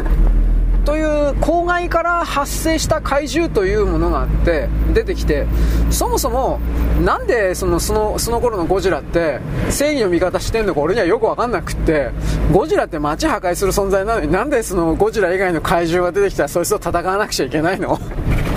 そそんなもん無視して勝手に日本破壊してりゃいいじゃんお前。といつもこれ疑問に思ってたんですがなんか今回ねゴジラマイナスワンの山崎監督も次あるとしたらプロレスだよ。ゴジラねまあ、多分それ失敗するからやめとけと思ったけど。じゃあ、まあ、多分こけるよそれ。と。まあ、ゴジラゴジラのプロレス漢字系でですね多分すごかったのはゴジラ、モスラ、キングギドラとかあの辺あたりまでなんで それ以降に言うとただの惰性なんではっきり言って。ゴジラ対メカゴジラだとか。あれ何なの？メカのゴジラ出すなって言わんけどななんか必然性全然ないんだけど、まあ、メメカゴジラとかなんかなんか他にもなんかいっぱいいたような気するけど。ビオランテとか。なんで植物と戦うの？俺よくわかんねえ。だからゴジラがなんで他の怪獣と戦うの？ゴジラ人間をぶっ殺すんじゃないの？と僕は本当これいつも疑問なんだけど原点を原点を忘れるな！というわけで、まあ、山崎監督はそのマイナスなんでいろいろな演出とかシナリオにですねケチつける人文句言う人いっぱいいるんですがとりあえず人間をぶっ殺すためにゴジラはいるんだというこの基本線を外さなかったからアメリカ人たちに「えー、ゴジラ!バカ野郎お前らぶっこブスでまたぶっ殺してやろうかと言いそうになりました。ぶっ飛ばしてやろうか。とこうなるわけです。なんか知らんけど本当に今この瞬間の2月の6日のこの時点の日付においてもですねあのゴジラ大人気なんですよ。本気で。イギリス、カナダ、アメリカでもなんか延長決まってるんですよ、延長というか、かこれは地方のねバスへの映画館という言い方するけど、そういうところでゴジラですね、あのかかってるんですよ、小屋に。でプラスフランスでもかかるんじゃなかったかな？これこれからかかるのかな？なんかね我々の知らない間にゴジガジガジーラがねあの売れてるんですよ。やっぱダメだっちゃうわけじゃないけどそんなよっぽど娯楽ないんだね西洋世界って。よっぽどなんか男同士がお前のことは好きだベロチューチューとかあキモい！バカ野郎！俺のサブイボサブイボ代返せバカ野郎め。というふうな僕はあのああいうベロチューキスとか男同士の穴みたいな。女同士もそれも嫌なんですがあのジンマシンとかねあのもうボツボツが出るんでやめてください。ね、この人たちはこの男2人はこれからですね男同士の肛門にですね肛門に、えー、チンコ突っ込んでですね はははとかってやってんだろうなと思ったら気持ち悪くて仕方ないよろずや金之助さんお願いしますお前ら人間じゃないぶっ殺してやる こういう時にやっぱりあの破れがさあ破れがさ踏襲を思い出せ というふうな。でも僕はあなたに何度も言いますがしつこく言いますが破れがさ踏襲よりも破れ奉行ですよ、ね、黙って殺すから。理屈抜き。あのー、破れ奉行の計画に、えー、妨害になるやつは自動的に殺しに行くから本人が。あんなすごい物語の構造ないよ。はっきり言うけど。ね。まあ、僕はその破れ傘投手と破れ奉行だけはとりあえずあなた時代劇見たことないと思うけどこれはちょっと見といたおすすこれはおすすめしておきます。あの日本の時代劇は何を失ってしまったのか。ね。問答無用でぶっ殺す。これこれでこれだよ。大江戸捜査網がなんで人気だったか。問答無用でぶっ殺してたから。もうな。大丈夫かと思うけど。まあ置いといて。まあそんなわけなんでね、えー、どこまでゴジラ大人気ですよみたいな、えー、でね、まあ、精神世界的なヒッピーヒッピー的なか。うんなんかアメリカのヒッピー文化が日本にもちろんすぐコピーされていわゆる挑発のなんかああいう感じの人がなんかいたらしいね。俺は分からん。当時の、まあ、パンタロンスーツですか？パンタロンスーツ履いてサンダルみたいなの履いて変なサングラスかけてああ脱製とかって思ったけど。いたんですよ。だから昔のね、ゴジ昭和時代のゴジラシリーズが一旦、どっかで最終回というか最後になってね、10年ぐらいかな、わかんないんだけど、一旦だいぶ中断してたんですよ。で、その後で平成の時代に復活のゴジラみたいな感じで、えー、もうタイトルわかんないよ、いっぱいあるから。まあ、復活のゴジラみたいな感じで再開したんですが、その時にもなんかあの、精神文化的な1970年代、65年から70年ぐらいの、それらの状況におけるですね、なんか UFO を呼んだりとか、ベントラベントラだったっけ？あれどういう意味なのかなと思うけど、なんかそういう形の精神世界ヒッピー世界的なものが画面上にあるっていうんですよ。俺これ多分見てないから知らない。ゴジゴジラの逆襲だったかな。何だったかな。昭和の時代でゴジラでしょ。でパート2が逆ゴジラの逆襲だったか逆襲のゴジラだったなんかなんかそんなんだったと思うけど。ゴジラの逆襲ってどんな俺知らないですよ。2話とか昭和の時代におけるゴジラシリーズのパート23とか全くパート1ぐらいは1分2分3分見たことあるんだけどあの2話パート23ぐらいだ何があったのか全然分かんなくてね。うん、逆襲っつってもだって第1話でオキオキシジェンオキシジェンデストロイヤーでドロドロに溶けて骨になったんでしょ？でまあなんで2匹目がいるのか？まあそのこと言ったらキリがないんだけど それは本当にキリがないけど芹沢博士もだからオキシジェンデストロイヤーにえー、あれ触れて溶け溶けて死んじゃったのかな？これも知らないんですよ。まあ置いといて。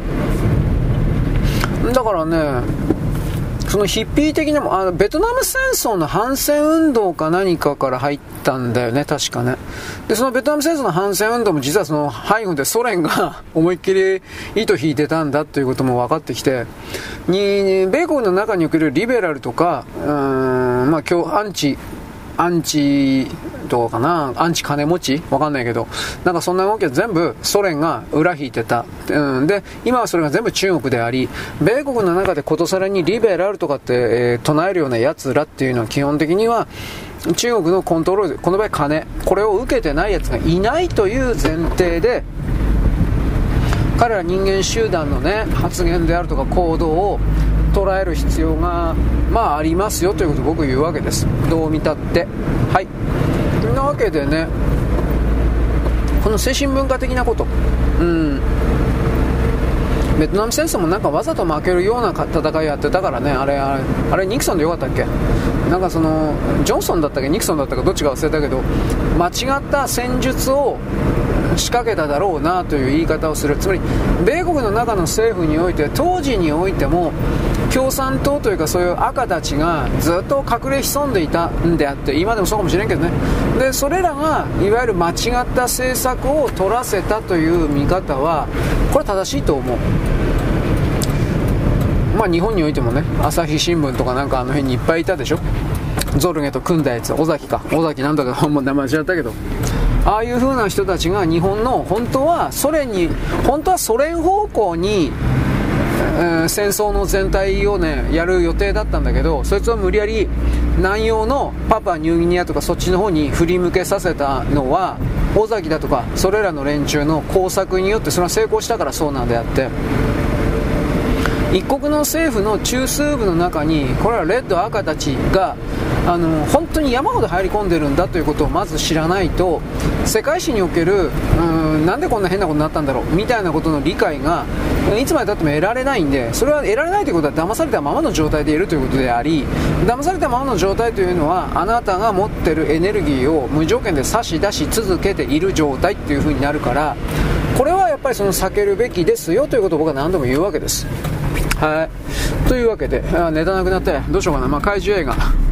ガディーラ。ゴジラはこれだけです売れたわけですから、再びガメラやりゃいいんじゃないですかと一応言っておきます。金子監督はなんか昔、金子修介だったか、監督は、おやるんだったら僕やるよ、みたいな。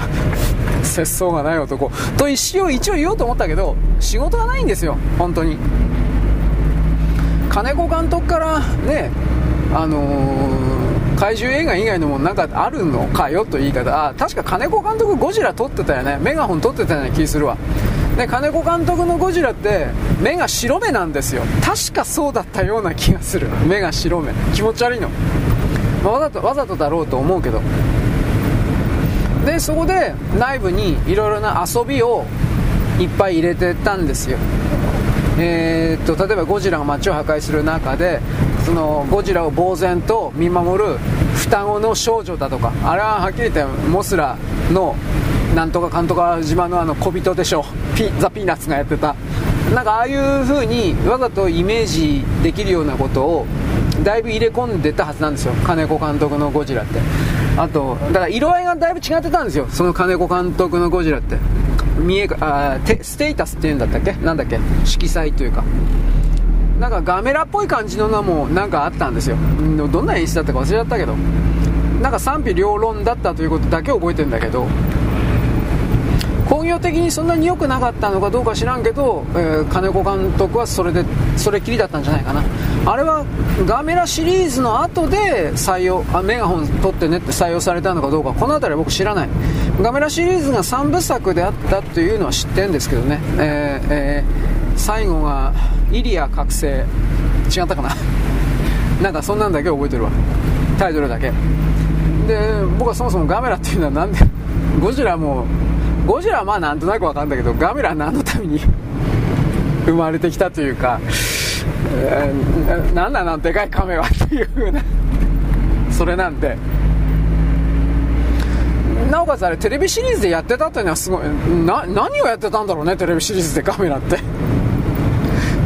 まあなんかね手足引っ込めたら手足のところからロケット噴射が出てねガメラぐるぐると高速回転しながら円盤みたいに回りながら飛んでくるんだよ。ガメラが住んでる謎の島から日本にわざわざやってきてで怪獣いやウルトラマンみたいに怪獣対怪獣のドラマなのかな？なんかそうだったはずです。こんなもん成立したんかいと思って。誰がスポンサーついたの？とかいろんなこと思ったんだけど確かそういうテレビシリーズがガメラはあったんです。で映画にもなってたのかな？ガメラはね今はなき大英ってとこじゃなく大きな映画と書いて大英ってとこじゃなかったな。東方東映そして大英っていうとこがあって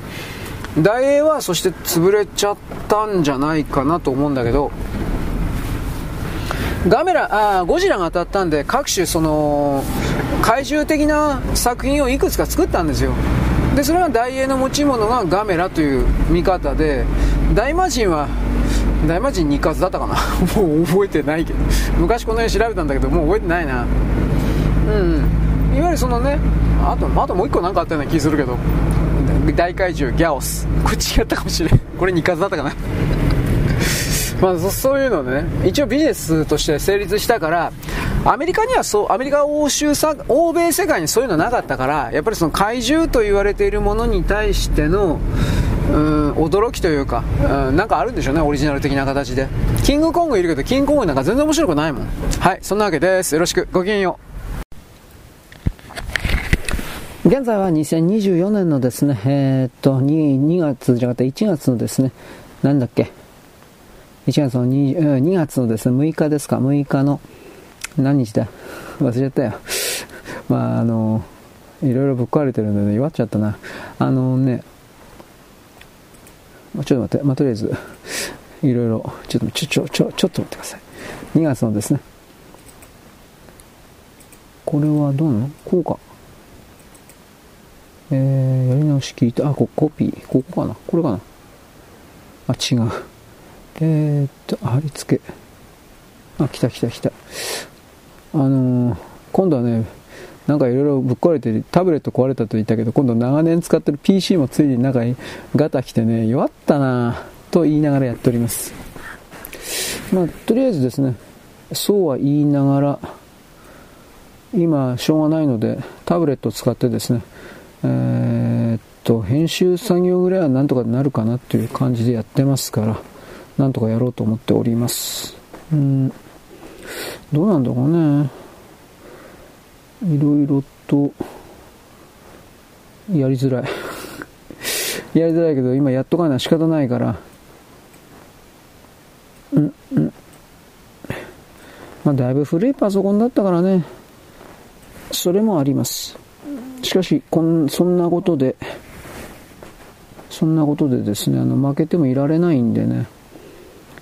えー、っと、何がいいかな。この記事の中を今やるのが順当なんで、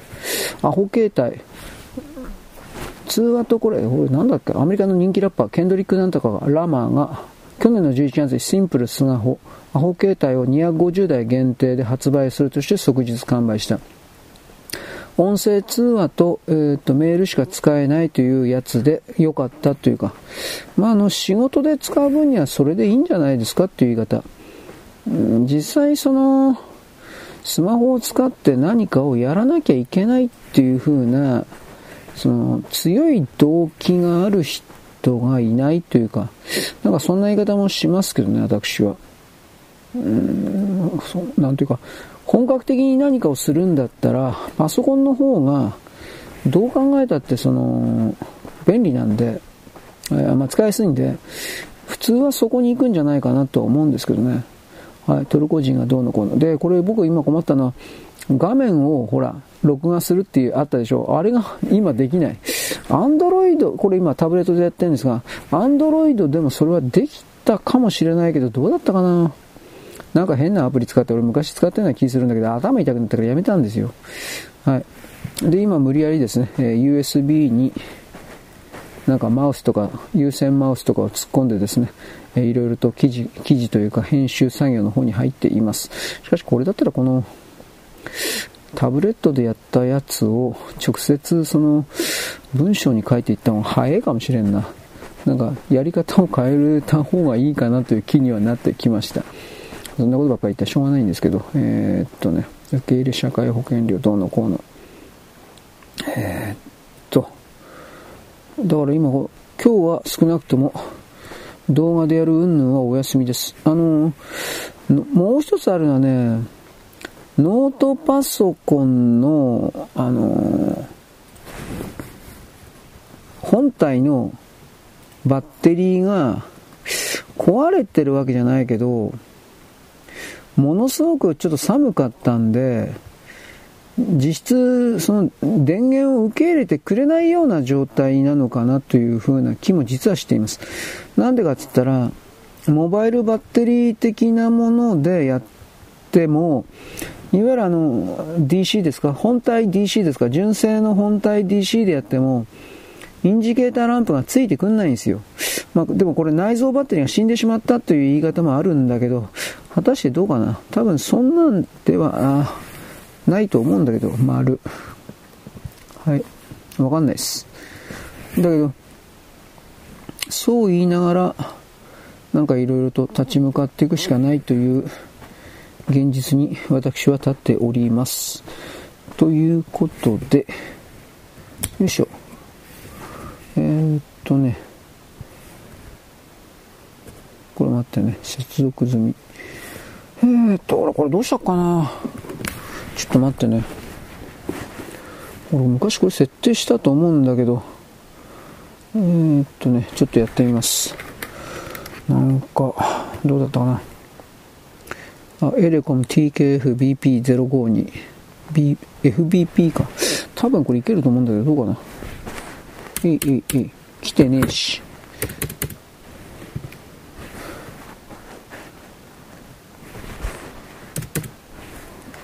どうだったかな？よいしょ。これ、有線ケーブルでできた。もう一回設定し直さないといけないのかな？えー、っとね、ペアリングされたデバイス、オン。多分これでいけてんのかな？ちょ、ちょっと待ってください。あ、来たというわけで文章ができるので、とりあえずは今日片手間なんですが、えっ、ー、と、カタカタを一旦やるので、音声の人はここで一旦一時停止です。明日以降なんか、今のノートパソコンが大丈夫かどうかの確認するということと、もう一つはですね、ダメだったらどうしようかな。いろいろ困ったな。画面撮らなくていいんだったら、このタブレットうんぬんでもなんとかなるんですよ。この辺が難しいな。まあいいです。ちょっと頑張ってみます。はい、というわけでですね、えー、今なんかもうやり方変えてですね、えー、あるなと私は見ている。まあ、しょうがないで、キーボード遅いんで、もうボイスでですね、直接やりました。うん、時間ないしね。まあ、こういう、ここ、想定してなかったからね、これに関してはね、うん、見方をすると。基本的にはインサイダー取引うんぬんかんぬん。まあ、あの、インサイダー取引をですね、あの、規制してないんですよ、確か中国。法律、法制化してないんで。なので、あの、今ね、午前中に政府が介入するけれども、うん、午後から専務ね、それはの、上がった株価が下がるんですよ。だから結局それはね、ちょっと待って。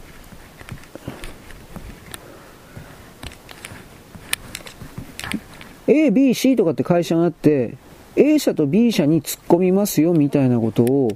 あらかじめ中国共産党のこの A 社と B 社の株を持ってるような人に、中国共産党の幹部たちに言うんですよ。で、その、午前中の何時から突っ込みますから、何時から、例えば10時から10時20分の間まで介入しますから、これぐらいの値段まで上げますから、というふうに前もって言っておいて、で、前もって言っておいた通りになったら、そこで、あの、中国の共産党 A 社とか B 社とかの株持っていた人はですね、その、何円まで上がったら、それをサインとして、今度は上手に売るんですよ。そういうことの繰り返しが行われてと私は見ます。はい、えー、タイトル何？どうしようかな。あ、今録音してますね。えー、っと、うーん、消えてゆくもの。消えていくんでしょこう。もういいや。消えて、消えていくものたち。ものたちと。で、終了。これいいのかななんかもう、終了。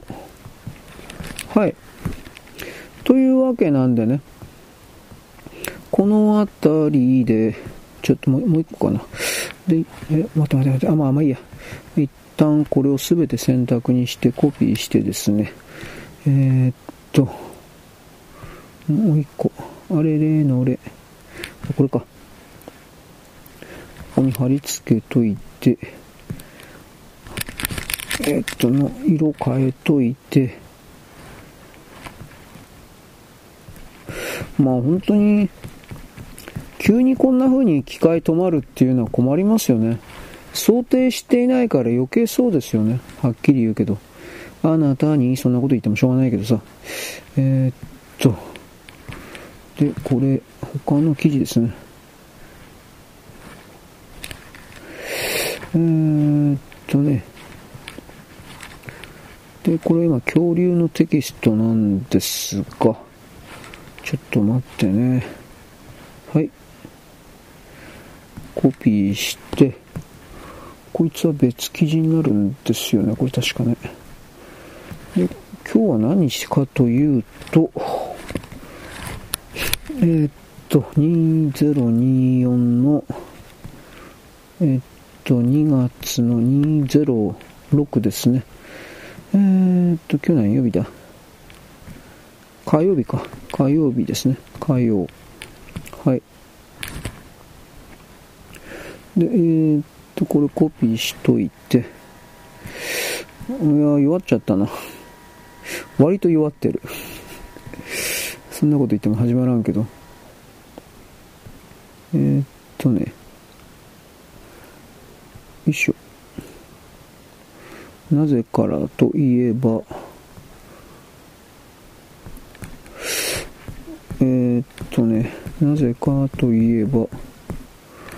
いしょ。タブレットでは非常にやりづらいからです。パソコン壊れたら壊れたとして、あれですね、なんか、わかんないけどね、壊れたとして、どうやって次を構築しとくかな。そこまではちょっと考えてなかったからな。うん。で、もう一つはね、画面撮るっていうやつ、これちょっとできないな。どうすればいいかな。外部カメラでやるかな。なんてことも一応今考えたりしてるんですが、なんとも言えないです。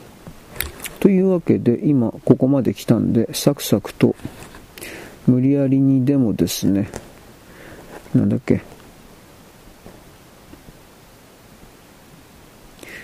俺これ何やってたかな覚えねえな。えー、っとね、無理やりにでも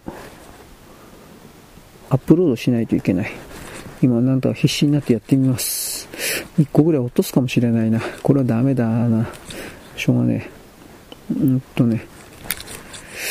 えー、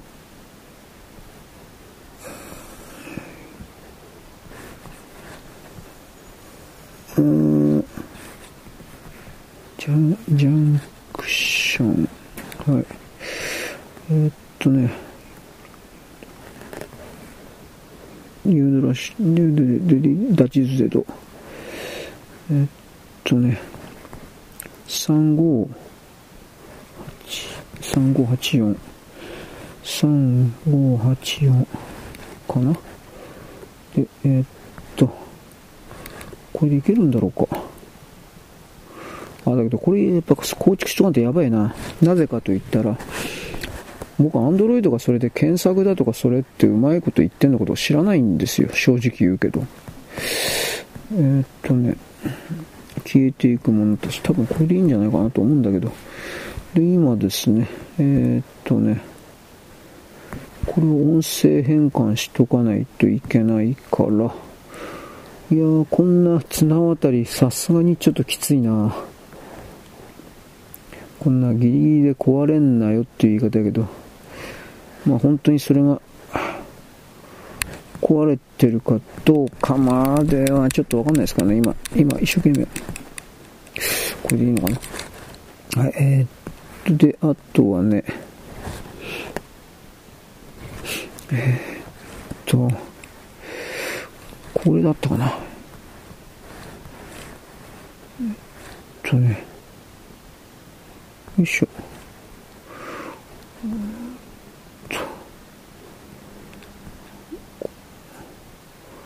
えっとね、とりあえず、あれ、あ、これ違うな。えっとね、と N ノート。これマージる人これできるかなちょっとまあとりあえず今研究避難的に頑張ってやってみますが、えー、っとね、いや、これな、なんだったかな？俺忘れちゃったな。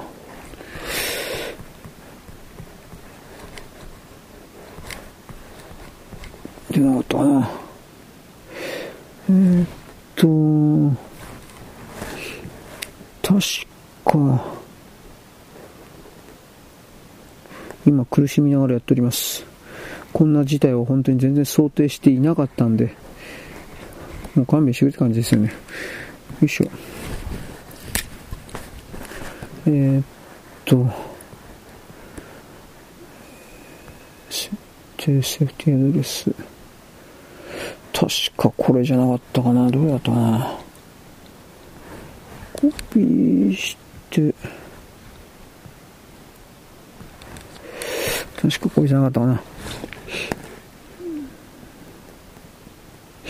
入れたような気がするけど、どう、どうかしら。え、っと、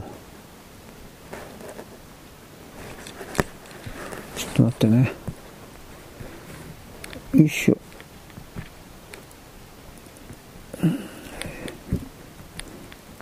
すべて選択して、えっとね、これ違う。えー、っと、パニックになってる。あ、入ってるは入ってるね。じゃあ多分これで投稿できるんじゃないかな。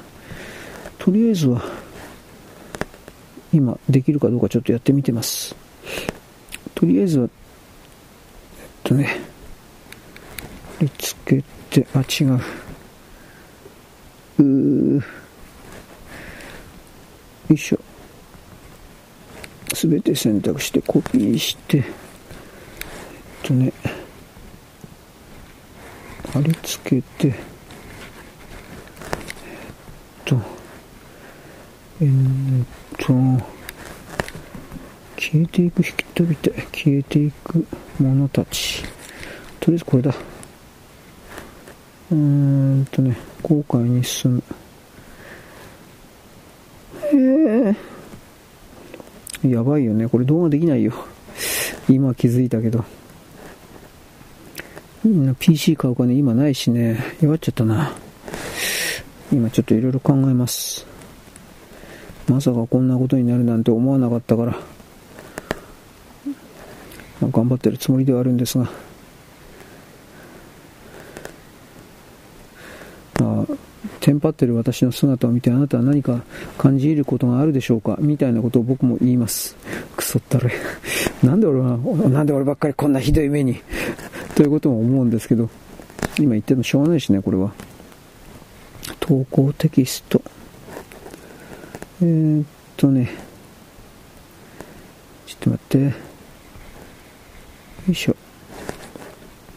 消えていくものたち。今日はいいやも。よいしょ。緊急避難的だから。よいしょ。後悔に進む。投稿する。ほいでもって、ブログにお知らせかな。多分それでしょう。えー、っと、ブログじゃなくてツイッターにお知らせ、あ、来た来た。なんかもう、本当に弱っちゃったな。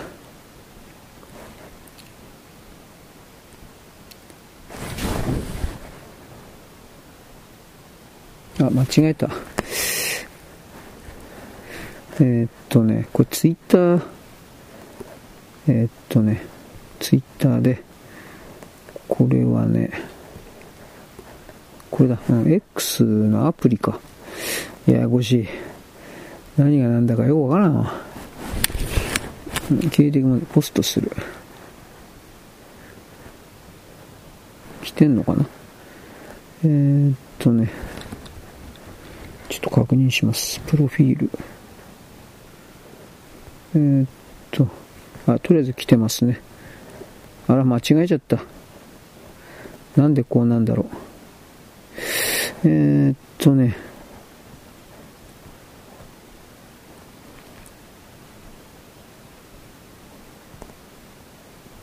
これ削除。ポスト削除する。はい。えー、っとね、これ、どうすればいいんでしょうか？消えていくものたちと。これ、これ違うのかな？えー、っとね、開いて、あ、マガジン色い人。これだろ。ポストする。あ、来た来た。消えていくものたちマガジン色い人。で、関係ないけど、トリトンの最終回、海のトリトン、うん、伊勢正蔵が曲を書いてました。まあ、そんだけです。まあ、よし。まあ、とりあえずはいいや、これで。はい、なんかいろいろあるけど、バタバタと忙しいので、一旦はこれで切っときます。はい、よろしく。ごきげんよう。現在は2026年の、あ、4年のですね、2月の6日の6日のですね、火曜日であります。私は先ほどですね、PC が動かない、ヒーとか言ってですね、本当に悲鳴上げながらですね、とりあえず更新はやりました。タブレットだったんで。えー、でもタブレットきついなと正直思いながらですね、できる範囲においてはタブレットでけんこともないだろうという言い方ではあるんですが、タブレット使うとですね、キーボード使わなくなるんで、めんどくさいから喋っちゃうんですよ。口述筆記ですね。そうなると指使わないでしょう。指使わなくなると、敵面に頭悪くなるんですよ。はっきり言うけど。つまりあの、ピアノ弾いてる人っていうのはボケにくいっていうのはやっぱり指使うからですね。僕のはピアノなんか全く弾けないけれども、キーボードを使うということにおいてですね、おそらく似たような感じをですね、醸し出しているみたいなことを勝手に捉えるので、ああ、弱ったなと。まあこれなんとか努力してやるしかないなと一応考えておりますが、普段使ってるキーボードではないキーボードを使ったりなんかするとですね、つまりパソコンの、ノートパソコンの付属のキーボードでないキーボードを使うとですね、エンターキーであるとかですね、あのー、なんだっけ、バックキーなんかそういうものの位置が微妙に違うんで、高速でカタカタカタとこ打ってるのはいいんですが、え、ー、と、修正したりするときにですね、違うところ落ちちゃってストレスになるんですよ。バンガガガガガガという風な形ですね。というわけで、しょうがないんで、さっきはですね、しょうがないから、こう時間ねえからということで、全部ですね、えー、と、最後のケツの方も音声でですね、音声筆記というか、なんかそんなんでやりました。で、一応、ノートパソコンに関しては前からですね、この寒い時になんか調子悪いなと思ってたんで、本体のバッテリーが、あでもそんな簡単に壊れないと思うんで、多分ね、ものすごい寒かったもんですから、本体のバッテリーがあまりにも寒すぎて、寒すぎて、冷えすぎて、えー、外からのですね、えー、と、電源入力をですね、受け付けてないような状態なんかなと。前にもね、相当前にもなんか一回あったような、おぼろげな記憶があるんですよ。おぼろげな記憶。その時は、パイロットインジケーターランプがつかんかったんです。そん確かそうだったはず。ちょっと俺も自信ないんだけど。だから、もしそれしばらくして放置して温まったらですね、もう一回何回かリトライしてみようと思います。ダメだったらほっかほっとね、放置じゃがた、え、ー、と、え、ー、と、放棄廃棄するしかないんですが、この辺りはまだ決まっておりません。まあ、バッテリー交換すりゃいいだけのような気もしてくれっかな。今日いろんなバッテリー交換会社ありますからね、交換屋さん。やってくれんかと言ったらやってくれるような気もします。探せば。でも2万円ぐらいで、えー、1万円とかであるかな？わかんないけど。1万円、1万円ぐらいならバッテリー交換の方がいいかなと思います。正直言うけど。2万円超えるんだったらノートパソコン、うん、中古は使いたくないなとか、いろんなことを考えるんだけど、2万円くらいだったら、えー、っと、買った方がいいのかもしれない。ラビエのね、NEC のラビエの一番安いやつが、確か1万8000円じゃなかったっけ？でもどそれ間違いなくそれそんな安い値段だ中華だろうなって。僕は中国のなんか人権な抑圧弾圧にはですね反対しも反対する立場なんで中国に儲けさせることはやりたくないわけです、うん、と言いながら LAVIE と言われるあのノートパソコンは全部中国かもしれないんで作ってんのも中国かもしれないんで深センね深セン中国の深セン工場か。その辺でなんか国内で製造しないんじゃないかな。でそういうことを考えたらえー、っとえー、っとねえー、っと VAIO。VAIOはですね、一応国内で作ってます。えー、っと、パナソニックの、えー、っと、レッツノート。レッツノートの全機種ではないけど、いくつかの機種は国内で作ってます。あと、マウス、マウスコンピューター。あんま知らないけどね、みんな。あマウスコンピューターも確か国内で製造しています。本当かどうかわからんけどね。でも多分しています。あとは各種部品に関して、でもそれも中国製とかってあり得るからな、どうだろうなと疑ってあります。でもできるだけ国内のやつを使おうと僕は努力はしておりますが、富士通とあともう一個何かあったっけ？あの辺はなんか全部ダメみたいよ。完全中国だっていうのは前記事読んだけどさ。ただ富士通、FMV ですね。富士通のノートなんかこれ使ったことないしね、あんまり魅力というか、ノートパソコンなんかもうここまで来るとね、消耗品なんですよ。どれ使ってもあんま、まあ僕の場合文字打つだけだから、本当にどれ使っても構わないんで、だからその観点で持ちやすいとか軽いとか違う方面で商品価値を見つけないといけない。だから僕は前にあなたに言った通りにですね、えーと、 VAIO の8インチか9インチか、大昔バイオの P、バイオの P 型、バイオの P 型ってあってですね、僕はあのちょっと前にポメラっていうのを言ったと思います。犬ではありません。なんか筆記用具専門のポメラっていうそういうのあるんですが、ポメラのストレートタイプと同じぐらいの、もうちょっとちっちゃいかな、ストレートタイプと同じぐらいのサイズで、えー、っと、え表示画面も8インチギリギリあるかないか。8インチないかな？7インチぐらいだったかな？まあそれぐらいでですねえー、っと一応ケツポケット。ポケットに入るよ！みたいな無理やりポケット入れたけどね。そういうあのあるんですよ。あのあったんですよ。でも今から10年以上前なんであれ出たのは。P 型っていうのは。で僕10年以上前っていうのはその P 型のそもそもバイオなんか知らなかったんでえー、っとこのボケこんなもんですよ。デスクトップ何パソコンはデスクトップだよ。何言ってんだ。君何を使って君、まあ、自分で作ってたりなんかしてですね、まあ、今で作れるけどあんま意味ないからね。自作パソコンなんかやったって。正直言うけど。タブレット買った方が早いもん。だからえー、っとねなんだっけ。その国産のノート PC を含めるような何かを含めていろいろ考えてみたいかなと思ってはいます。うん、バイオ。バイオ P 型のなんかパート2出ますよ、うん、なんか出してもいいよみたいなこと言ったから出してくんねえかなと思ってんだけどね。あと、ポメラの P、ポメラの DM200 とかってやつを Linux で、えっ、ー、と、PC 化にすることできるんだけど、Linux じゃちょっとお前使いづらいだろうと、ソフトねえしようというふうなことも思ってですね、それは今のところ考えてません。でも、ポメラの DM200 が PC になってるっていうのは、まあなんだかんだで便利かなとは思います。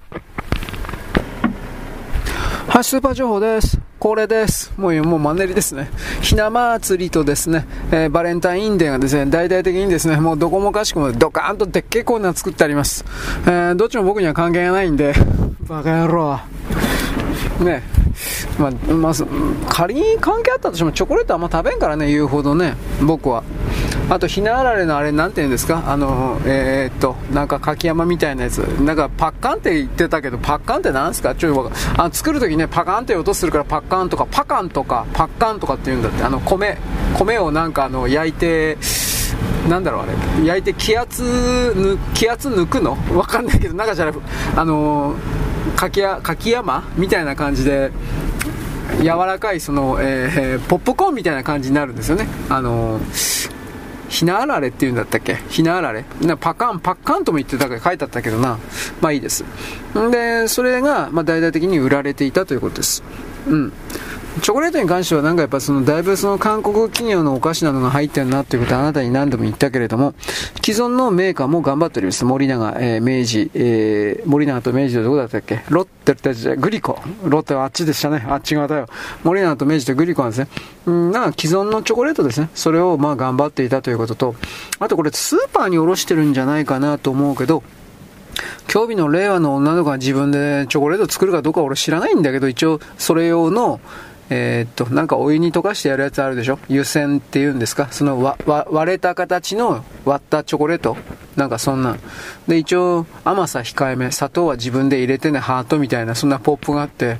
いや、いや、まどんな砂糖で味付けするかは知らんけど、それによってだいぶ変なもんに失敗作ができるんじゃないかな、どうなんだろう。みたいなことも思ったけど、今興味ネットの時代ですから、えー、っと、えー、っと、クックパッド？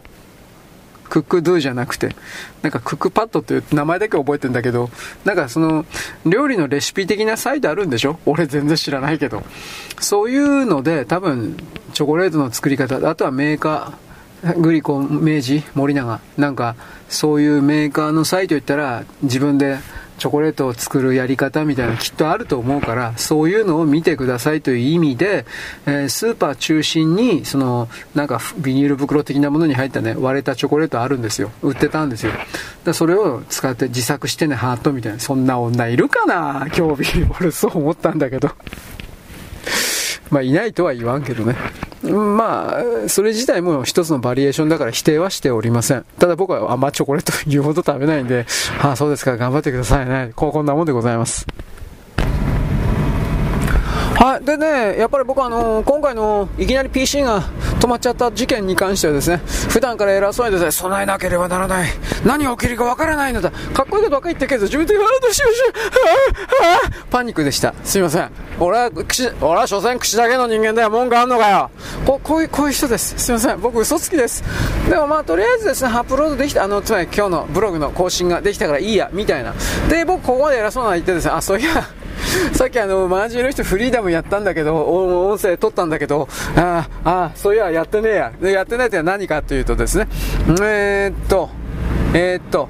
ああ録音、違う、やったんだけど、それ、あの、アップロードしてない。あともう一つはニュース人類とかね、一切できてないな。できねえな、これ。だだってあれ、画面撮ることをですね、前提としてやってたんで、基本的にその、なんていうかな、なんだっけ、えー、っと、画面撮ることを前提にしていたので、基本的にその画面というか動画というか、それがなければ、えー、っと、成立しないわけですよ。電池入れる人とか、それに楽っちゃ楽なんだけど、うん、ソフトコンテンツ発信力というか、大したソフトコンテンツも何でもないんだけど、あのー伝える努力という言い方ですか、うん、見てもらう努力という言い方ですか？それの一環でありますからいやこれはそのまましとくっちゅうわけにもいかんなというちょっとちょっと葛藤しています。お金ありゃすぐねあの Windows のノートパソコンを買えばいいんだろうけどお金ないしね。弱ったな。ちょっと弱ってます。でもまあ結局本当にぶっ壊れてまだ分かんないけどね。本当にぶっ壊れてたらおそらく買うしかないんだろうなということともう一つはアンドロイドか何かでその画面を撮るアプリは確かあったかもしれないんだけどうーんなんかだいぶ電磁波的な何かで俺頭痛かったような記憶あるな。なんか相当昔にちょっとだけやったんだけどそのアプリケーションの発信してるやつが例外なくほとんど中国だったんでやめたんですよはっきり言って。中国の香港だとかの開発メーカーだとかそんなやつばっかりだったんでああこれなんかやべえなというような形で試しに123回使ったんですけどやってみたんですけどいやこれはやめといた方がいいだろうっていうような形でやめたんですよ。だからアップルのノートパソコン？俺アップル使ったことないしな。使うそもそもアップルに画面を撮るだとかそんなんあるの？っていうか全然わかんないしね。あのー、Windows だったらやっぱりその Windows95 その前からある、えー、っとソフトソフトというかアプリケーションというかそういうもあ、まあ、ソフトですね。プロソフトプログラム。そういうものを集めてるサイトあるんですよ。窓のウィンドウ窓のえ会社の下と書いて窓の杜だったと思います。気になる人は調べてみりゃいいです。窓の社でよかったと思うけど窓の社というところにいわゆるあの有志の方々つまり素人がうんプログラムマニアの人たちがこれはいいよ。というふうな形で自分自身でソフトプログラムを作ってアップロードするというふうなそういうのあるんですよ。窓の社。そこで使えるのもあるんですよ。あんまり使えないのも多いんだけどつまり大したことはあのいや全く役に立たないわけじゃないんだけどあんまり大したことないっていうのが多いんだけどでもたまに使えるんですで、えーと、確俺ね、確か Windows でその窓の社でね、画面を撮るっていうプログラム1回ダウンロードしたことあるんだけど、あんまり大したことなかったんですよ。まあ多分それは俺の PC のメモリとかなんかそれが足りなかったから、スペックが足りなかったから、うんぬんとかって、ああ、ダメかなとか言っていろいろ思ってたんですが、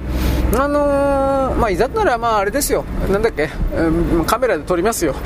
場所昔やってたけどね。えー、えー、っとね、なんだっけ、Windows で標準装備でとにかくあの画面を撮るということができたんでその辺りなんですね。で今カメラで撮るとか僕言っただけどそれもね、あのー、ディスプレイに映し出すことによってそのディスプレイをカメラで撮影するという風な考え方だったんだが Android のタブレットにその外部出力はないんですよ。まああるやつもあるらしいけど基本的にはないんですよ。そんなもんコストコストが上がるだけだから。だから、いやー、弱ったなっていう風な、その撮影的なもの一切できないなと思って、その、えー、っと、えっと、なんだっけ、ニュース人類的なものを含めて、モニターに映し出すことができるんだったら、その今の PC はね、HDMI であるとか、RS232 だったっけもう忘れちゃったけど、なんかそういうのかっちゃんことこうつけたら、外側のそのね、モニターに文字を映し出すことできたから、そいつでカメラをカメラで拾うことができたんだけど、タブレットは基本的に出力がなければそれできないんで、どうすべかな、じゃあタブレットをカメラで映す？えまあ、多分そんな感じにしかないんだけど、なんかやりづらそうだなとか、いろいろだからさっきからですね、葛藤していたわけです。ね、こんなくだらないことばっかり考えております。はい、よろしく、ごきげんよう。現在は2024年2月6日、6日のですね、火曜日であります。私はさっきですね、NHK の前になんでこんなもの録画したのかわからんけれども、えっ、ー、とね、比叡山千日会議を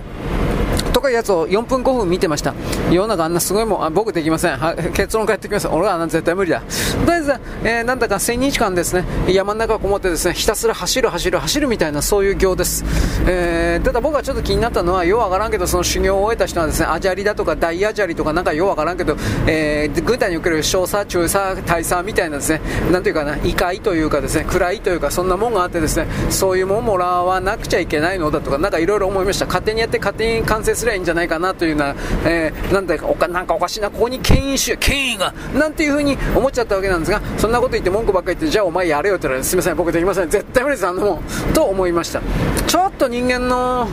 なんていうかな、限界本当に超えてるなと思った。うん、ちょっとあれ無理じゃないの、いろんな意味で。などとも思ったんですが、そんなこと言ってもしょうがないですね。はい。えー、なんか子育て関係でですね岸田さんがどうのこうの1人500円だよみたいなこと言ったら玉木さんがいや嘘つけお前年間2万円ぐらいかかるよお前本当のこと言えよみたいな言論戦があったのかどうかなんかそんなこと言ってます。はい次。なんかドイツのですね、えー、経済的成長というのはどう考えても無理だ嘘だみたいなことなんですね。ドイツ人自身が、あ、無理だよな嘘に決まってんだ GDP がですね下がって日本がどうのこうのこんなもんね。中国の GDP2 位ですら嘘なのにはっきり言うけど。ドイツが何日本の GDP 抜いたらバーカバーカ、プープゲラゲラ。僕はこれしか言いません。えっ、ー、と、えー、ヨーロッパ、ヨーロッパにおけるですね、えっ、ー、と、車の中の売り上げというか、それがですね、復活いたしまして、そのことによってです、えっ、とね、ハイブリッド車が業界を大きく牽引し、引っ張ってきたということが明らかになりました。誰も電気自動車買ってません。当たり前だよ、お前。なもう、もうみんないろいろ気づいたということですね。はい。で、電気自動車が終わっていくことによって、中国のですね、関係関係者が、いわゆるレアメタル、レアアースのですね、鉱山であるとか、そんなもん山ほど回収は、どうだよ、こう、従え、中国に従えとかってやったんですが、誰も中国に電気自動車いらないとなったんで、そんなもん持ってることそのものなんですね、逆にマイナスになるという状況に、つまり反転してしまった、負債、うん、逆回転してしまった。ということに中国は今だんだんと追い込まれておりまして、そしてなおかつ、日本がですね、うん、レアアース、うん、じゃあ分かった、レアアースとかレアメタルいらない形の電池作るわ、とかってそれに成功しちゃったもんですから、まあまだ完全に量産化していない。なんで量産化しないかというと、日本でだって電気自動車が売れねえからあんま作ったでしょうがねえだろうというふうな形でですね、あんまり乗り気ではありません。基本的にこトヨタが全固体電池出したらそれは変わるでしょう変わるだろうけどトヨタもいや全固体電池出すよ出すよ出すよとか言いながらそんなに真剣にやってるとは僕は実は思っておりませんあのー、都市部だけを走るようなコミューターというか移動体として全固体電池というものは多分出てくると思います。ただし全ての車種においてこれからは全固体だよ。とは僕はトヨタやらんと思います。ただし全方位外交的な形で、えー、一応全部の全部に手出しといて一番売れそうなやつはどれだというふうなことをやるけど全固体電池にしたところで冬の寒さであるとか夏のあのすげえ暑さであるとかに関してはですね弱いです。どう考えてもそんなもんそれは嘘つけれんはずです。バッテリーってそういうもんだから、まあ、よっぽどとんでもないですね、えー、なんかすごい素材というか、なんか出てくれば別なんだろうけど、今のところ人類世界でそんなものは見つかっておりません、だから全固体電池になったところで僕は電気自動車の世界にやってくれなんて全く思っておりません、僕はトヨタの本命はおそらく冗談抜きで水素だと思ってます、で水素だからですね日本ではこれできないから、マレーシアだったかインドネシアのですね黒猫ヤマトみたいなですね物流会社の最大手、その国の一番でっかいところと提携してですねあんたのところの車は俺のところの開発してる水素自動車にするよ、水素自動車関係のプラントも全部建てるよ。みたいな形でですねタイだったかな。なんかそこでですねその水素自動車関係の実証実験というかですね実際にそれはインフラを作ってやってみるみたいなことこれ本当にやるみたいです。だからこれ日本遅れてます。だからこのトヨタがね一生懸命日本引っ張って、ね、だからこそトヨタ叩くんですよ。トヨタはインチキ企業だとか言って山ほど叩くよ朝鮮人とか中国人は叩くんですね。というふうなことをあなたはこの構造を知っていなくてはいけませんはい。まあ、電気自動車運動が、まあ、中国は阿鼻共感です。さっきも言ったけどね、40兆円用意したよとかって言ってるけど、この40兆円なくなったらさらにですね、株がもう大暴落します。はっきり言うけど。買い支えしてるけど、午前中買い支えて、午後からですね、えー、それがですね、売られるから、何の役にも立ってません。で、その、売る、うん、どれに突っ込むかということは、間違いなくあらかじめ中国の共産党のですね、偉い人たちには事前に知らされているので、インサイダー取引というものを、それに縛る法律はありませんから、いわゆる共産党の偉い人だけを助けるというふうな形で、えー、国家はですね、国民の中国人の税金が突っ込まれているという状況でありますから、これ結果的にですね、中国の国民に全部ババを押し付けてですね、マイナス損金を押し付けて、えー、中国の共産党の偉い人たちだけが、そら、もうもう取り返したよ。というふうにやるというふうな全体構図がどう考えても隠れています。まあ、だから、そういうことをですね、やって、中国人たち、日本様、中国を買って、中国の株式買って、とかって言ってですね、なんかよくわからんけどね、ツイッターの中でいっぱいですね、なんかそれやってました。知るか自業自得だ。というふうなことも思うんだけど、まあ、そんなことすら言いませんね、時間の無駄だから、はい、そんなわけにおいてですね中国はこれからですねさらにさらにさらにさらに下がっていきます、私は3度見てるが、例えば額面1万円ぐらいの株券が5円とか10円だとか、本当にそんなふうになると思ってます、5円、10円、まあ、まあ1円だとか、いや、本当に。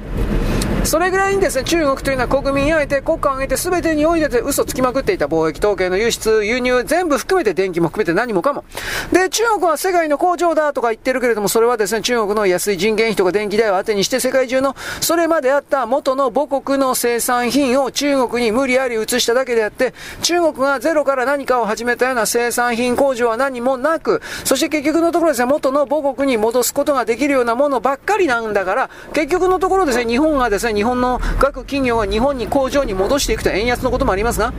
当たり前なんですよ。はい。というわけで、あの、いろんなもの、あ世界一鉄鋼をですね、作ったんだよというふうにやってますけれども、その鉄鋼のほとんどはビルを建てるために作る、ね、それでやったからビル建てないでしょだからもう何の役にも立たないということで、負債にしかなってないというふうな、何もかもが逆回転かかってます。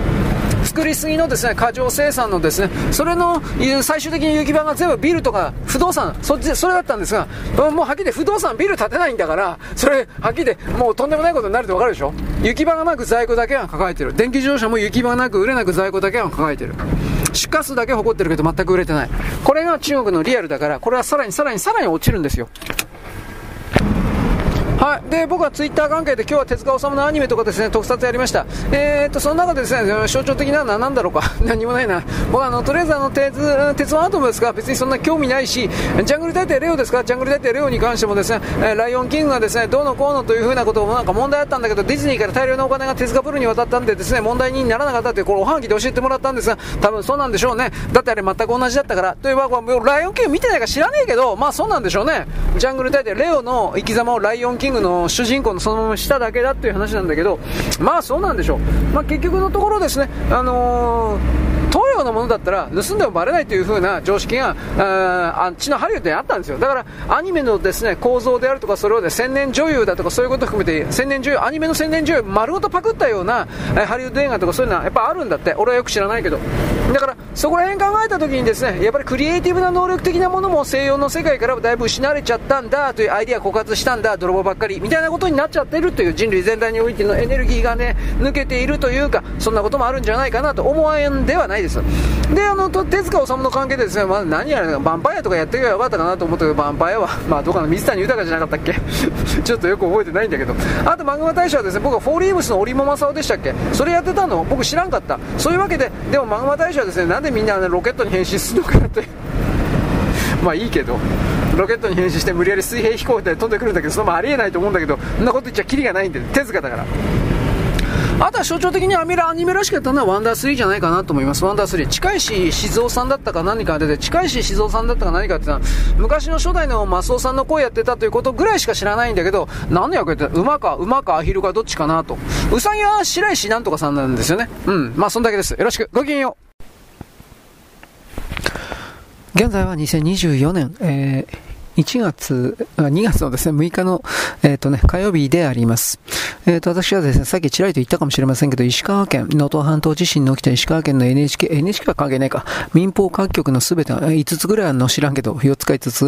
まあ、その各局がですね、あの、あまりにも中央及びですね、YouTuber 的な人たちがということだと思いますけど、インチキ情報を流しているので、あの、これ許せない。許せないってあれだけど、許さないということで、YouTuber であるとか、ハード、アベマっていうんですか、ああいうようなところに自分たちの放送を中心に流すようになったんだそうです。YouTube にそれぞれ、えー、石川テレビとかわかんないけど、なんかそういうもののチャンネルがあるんですかね。僕はちょっとよくわかりませんが、今まではそんなものは丸ごと流していなかったんだけど、この少なくとも能登半島地震関連に関しては丸ごとそれらの YouTube で流すみたいなことをやって、情報のいい加減さを訂正するということを開始したということらしいです。2日4日、2日3日前ぐらいから。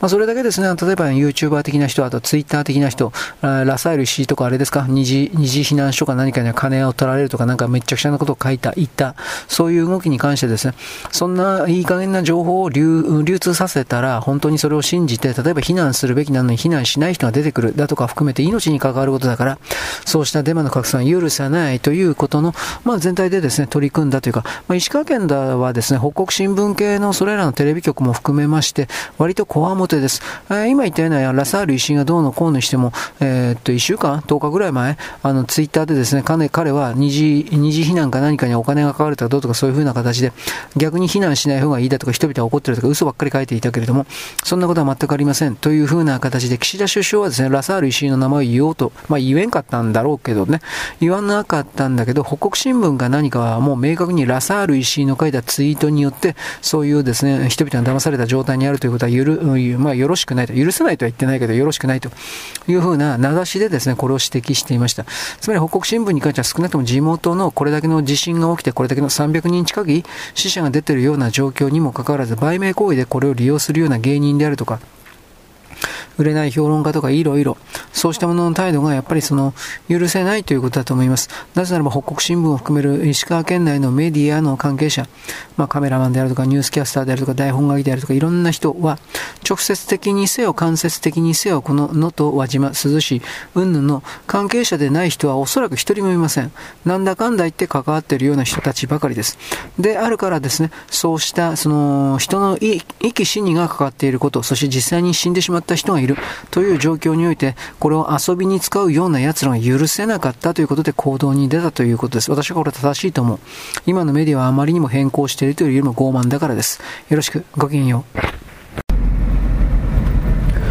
現在は2027年、あ2024年のですね、2月の7日のですね、7日の、えー、水曜日でございます。えー、私はですね、PC がぶっ壊れたとかどうとか、よくよく考えたらそこに結構大事なテキストとかあったんじゃないかなとかって思い出してるんですが、なかなか思い出せません。ちょっとあの、頭フラフラしてます。疲れた。えー、でね、えー、なんだっけ。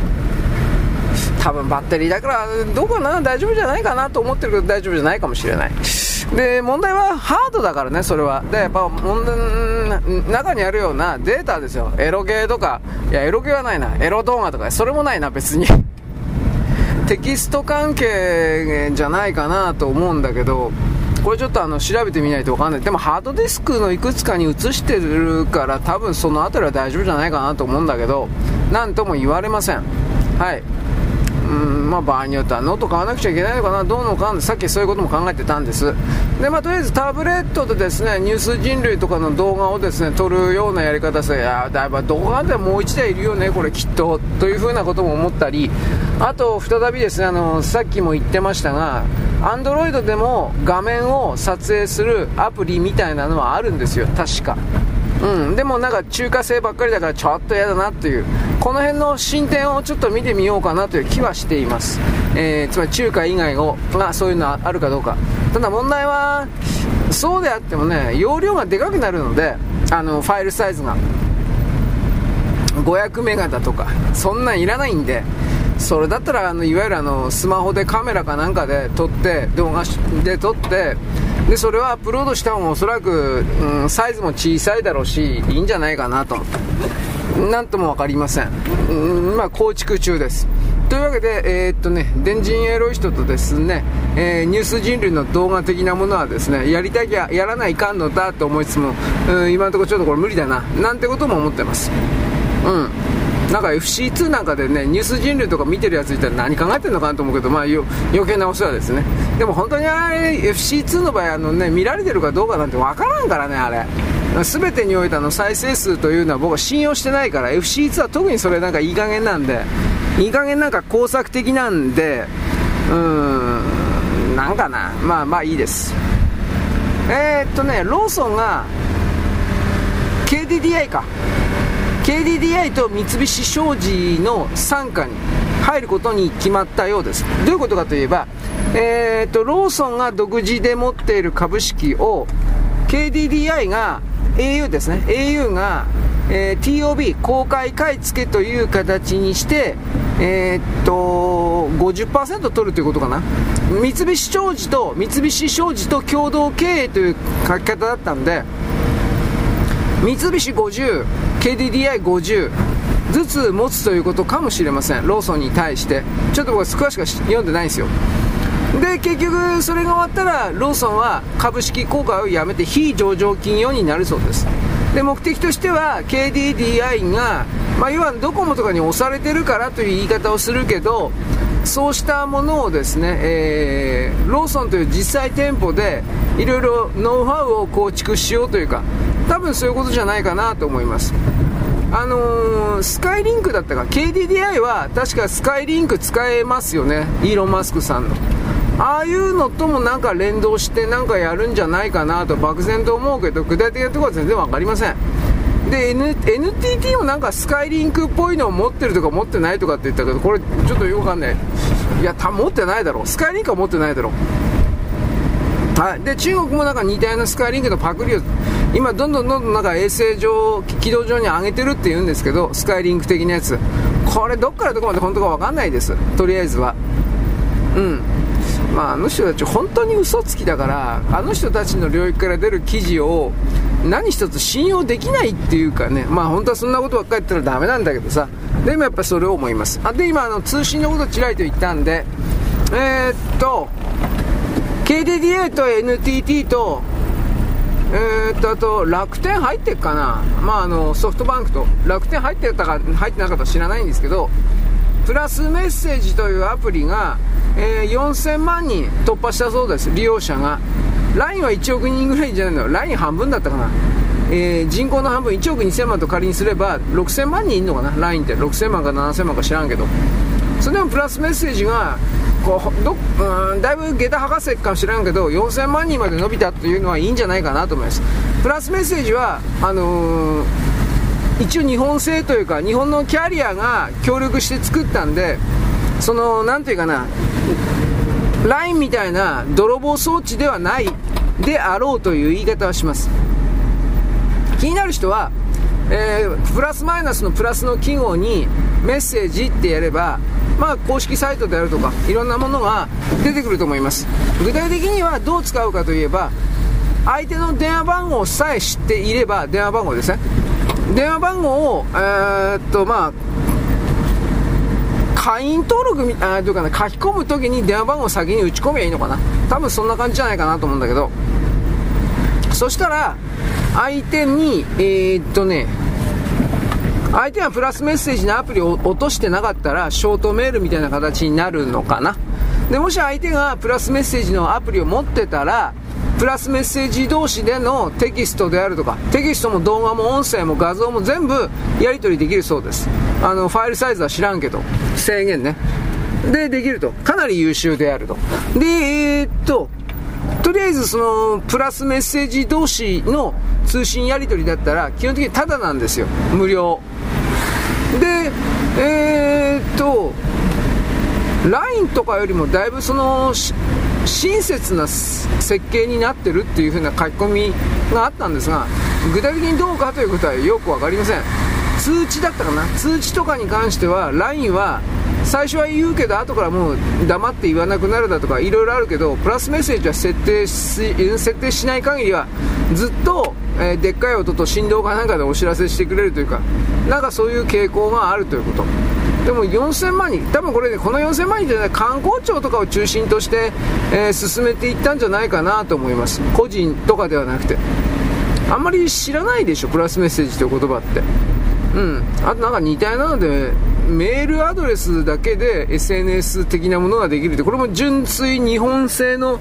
なんかそういうアプリというかあったけど、俺名前忘れちゃったよ。えっ、とね、まあメールアカウントで SNS とかって検索すればね、多分出るんじゃないかなと思う。日本製のやつでということになりますけどね。まあ、とにかく LINE は危険なんで、正直言いますけど、だいぶ危険なんで、韓国が泥棒であるということは分かってるけど、LINE の情報に関しては全部最終的に中国共産党が握ってる、泥棒してるっていうことがもうバレたんで、その状況で LINE を使うあなたというものがいたとしたらあなたは何なの。というふうにやっぱ誰だって僕は思うというか。あ少なくとも僕は思うということです。他の人はどう思うまあどうでっていいんでね。だからうーんまあいろいろあるんだけどできるだけその国内資本の国内からの思惑におけるアプリとかなんかを下ろす落とすだけにしておいた方がいいと思います。なんかよくわからん。アプリいっぱいあるからね。思いっきり犯罪行為だろ、これっていう風なアプリもあって、僕は何とも言えないんですが、うん、その犯罪行為のアプリって何かっていうとね、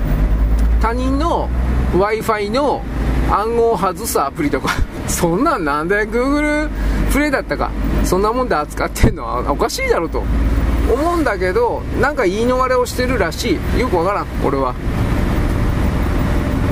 まあそんなわけなんでね、あの、プラスメッセージ、気になる人は調べてくださいと、僕は何言ってか調べただけではダメですよと。ね、LINE を捨てろみたいな、ここまで言ったら思うけど、まあ、捨てるやつはいねえんだろうな。俺どっちもやってないから分かんないけどさ、プラスメッセージも LINE も。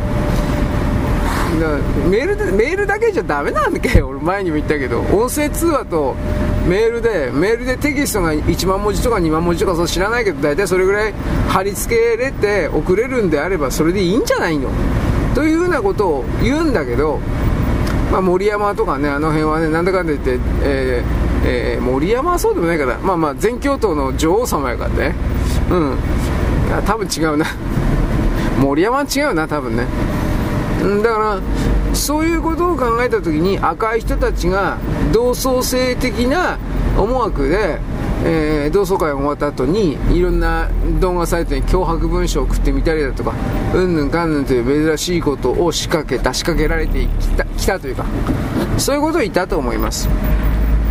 つまりあん、えー、暗い戦い暗闘というのは基本的には、えー、っとそんなことまではしないだろう。まさかそんなみたいな恥ずかしい行為とかも全部含めての、うん、パフォーマンス掛け合い合戦というかまあ、そういう部分があるのだということはなんとなく理解しておいてほしいと思います。はい、で、えー、岸田さんがですね、えー、何を言おうとしていたのか私がそれのどこがおかしいと何にも分かんないねこれじゃね。俺も今これ基本的に岸田さんはどうなんかなってなんかそっちの方を今ちょっと考えてたから喋りながら。はい。そういうわけなんでねプラスメッセージを含めるような国産の何かをうん、見つける。しかしまあアプリとかその辺関係なんだかんだって弱いからね日本はね正直言うけど。だからそういうのもやっぱ人材込みで育てないといけないということで今の中高生かな。小学校からいやってるのかな。そのタブレットだけじゃなくて具体的なプログラム作成作成の強化あるっつうんでしょ。本当かどうか俺知らないけど。それだったらまあ結局のところですね。あのーまあ、プログラム言語を直接読むやつなんかもういないと思うけど、まあ、仮にそういうことができたら新しい何かを感じることができるみたいな。そういう言い方は一応できるんだろうと僕は思います。でもまあ所詮カエルはカエルだとか、ね、いろんな言い方あるんだけど。はい。現在は2024年のですね、2月の7日ですね、7日のですね、水曜日であります。あの、サイバー真珠湾という言葉が最近出てきました。これを作る、最初に作ったのはですね、レオン・バネッタというですね、元国防長官です。サイバー真珠湾。つまり重要なインフラをですね、いきなり機能不全に陥れて、サイバー攻撃によって、国家の安全保障とか経済とか社会に重大な損害を与えるという、仮想的なサイバー攻撃が大規模な国家的、今国家的大規模においてですね、行われる事態のことを意味する。これがサイバー真珠湾です。つまり、個人のハッカー程度のことではなく、国家のサイバー部隊が徹底的にこの相手国を破壊するということです。ネットインフラとかをね、ネットインフラというか、まあ、今ほら、すべてのものがインターネットにつながって制御、コントロールされておりますから、そのインターネットの部分を使って、例えば信号機であるとか、ダムの開閉であるとか、火力発電所のですね、オンオフであるとか、本当にもう何もかも、そういうものをですね、これイントラネット云々、内側からですね、えー、閉ざされてるネット空間だから大丈夫だよってあなたは言うのは結構だけど、2020年ぐらいまでにおいて日本の外務省の中の外交公電というか何もかもが中国によって盗まれていたというふうなことの発表がちょっと前、2、3日前にあったでしょ？日本のイントラネットっていうかインフラネインフラっていうのは全てにおいて中国の支配下にあるというか、盗み放題だというふうな、あの、本来ならそんなことしちゃいけないんだけど中国人、韓国人、朝鮮人というのはそれは当たり前だと。で、これ永久にやめないです。彼らはそれを変えないから、その態度を。だから彼らがこの地上にですね、本当にいる資格があるのかどうかということを私は問うわけですが、これはまあ今置いといて、まあ本当は置いといちゃいかんけど、置いといて。あのーバネッタさんというのはオバマ政権の下で CIA の長官、CIA 長官から国防長官に横滑りした人です。で、中国に対する強硬発言で知られている人です。で、令和元年に言った日本政府が勲章を与えています。何をやってくれたんですかねで、このようなサイバー攻撃を能力を持っているっていうのはどこかといったら、まあ、大体ロシア、中国、イラン、北朝鮮。まずこれ国家単位ですね。国家の単位です。あとはテロリスト集団。あとは裁判犯罪集団という、まあ、どうですかね、えー、っとね、日本共産党老人部隊だとか、令和の、令和にもなんか、令和だとか、社民党とか、ああいう赤い人たちにもこういう部隊がいるっていう話ですが、まあそういう人たちというイメージを私は言いますけれど、はい、そういう人たちが、とりあえずですね、あの、やると。で、送電網、発電所、緊急医療機関、公安、鉄道、電話局、交通機関、金融機関、通信ネットワーク。まあ、とにかくありとあらゆるものをですね、インフラシステムをですね、ぶっ壊して、でもって、その国家のあの、安定と経済と安定をですね、大混乱に陥れて、場合によってはまあバツンとサイバーダウンというか、ダウンさせちゃってですね、壊しちゃって。そしたら、例えば信号とかもずっとですね、止まったままだったら、要はその手旗信号的なものを永久にやらざるを得ないわけです。そいつがどんなに不便かということは、今更説明するまでもありません。はい、ちょっと待ってね。まあ僕は例によって洗濯物を畳みながらやってるので、えー、っと、これとこれでいいのかな。ちょっとだいぶぼんやりしておりますが、えー、っと、これとこれと、これでいいのかな。はい、ちょっとお待ちこれでいいのかな？えー、っと、なんか自信ねえな。えー、このタオルどうなったかな？えー、っと、多分大丈夫だろう。はい。はい。まあ、弱体化させます。例えばなんですが、あの、2020年です。2020年にイランの核施設を標的としました米国とイスラエルの合体攻撃によってですね、えー、っとですね、実行されたと推定されると一応言ってますけど、まあ、米国とイスラエルが協力してやったでしょうね。そういうサイバー攻撃がありました。ちょっとお待ちください。よいしょ。あの、で、イランのコンピューターシステムがウイルスに感染してですね。でもって、その時における核兵器を作るために必要な、えー、っと、ウラン234というものから、ウラン238というですね、中性子が4個多い同位体というものを分離させるシステムがあるんですが、今でもありますけど、こいつがシステムダウンしました。止まっちゃいました。つまり、あの、サイバー攻撃によって敵の核兵器であるとかそうしたものも一時的にそういうふうに機能不全に陥らせることができるわけです。例えば我々はウクライナ、ロシアの戦争においては、ウクライナの送電網への攻撃というのもありました。これちょっとだいぶ前なんですが、2015年の12月です。この時は、まあ、クリミア半島の落としたあの時ですね。2015年12月でウクライナの送電網が破壊されました。23万人以上の充電が停電による影響を受けました、ウクライナ国民が。で、使用されたのはマルウェアと言われる、まあウイルスなんですけれども、あの、ブラック、ブラックエネルギーだったな？なんかそういう名前だったと思います。ロシアが使ったんじゃないかと言われているんですが、これ今のところ証拠はありません。まあロシアなんでしょうね。ランサムウェアと言われ、まあ、ウイルスです。ランサムウェアと言われているものの大規模な攻撃というものは、あの、2017年の5月で、あの、ワナクライという名前のですね、ランサムウェアの攻撃によって、あのー、150カ国以上でもって20万台以上のパソコンが、PC がですね、感染いたしました。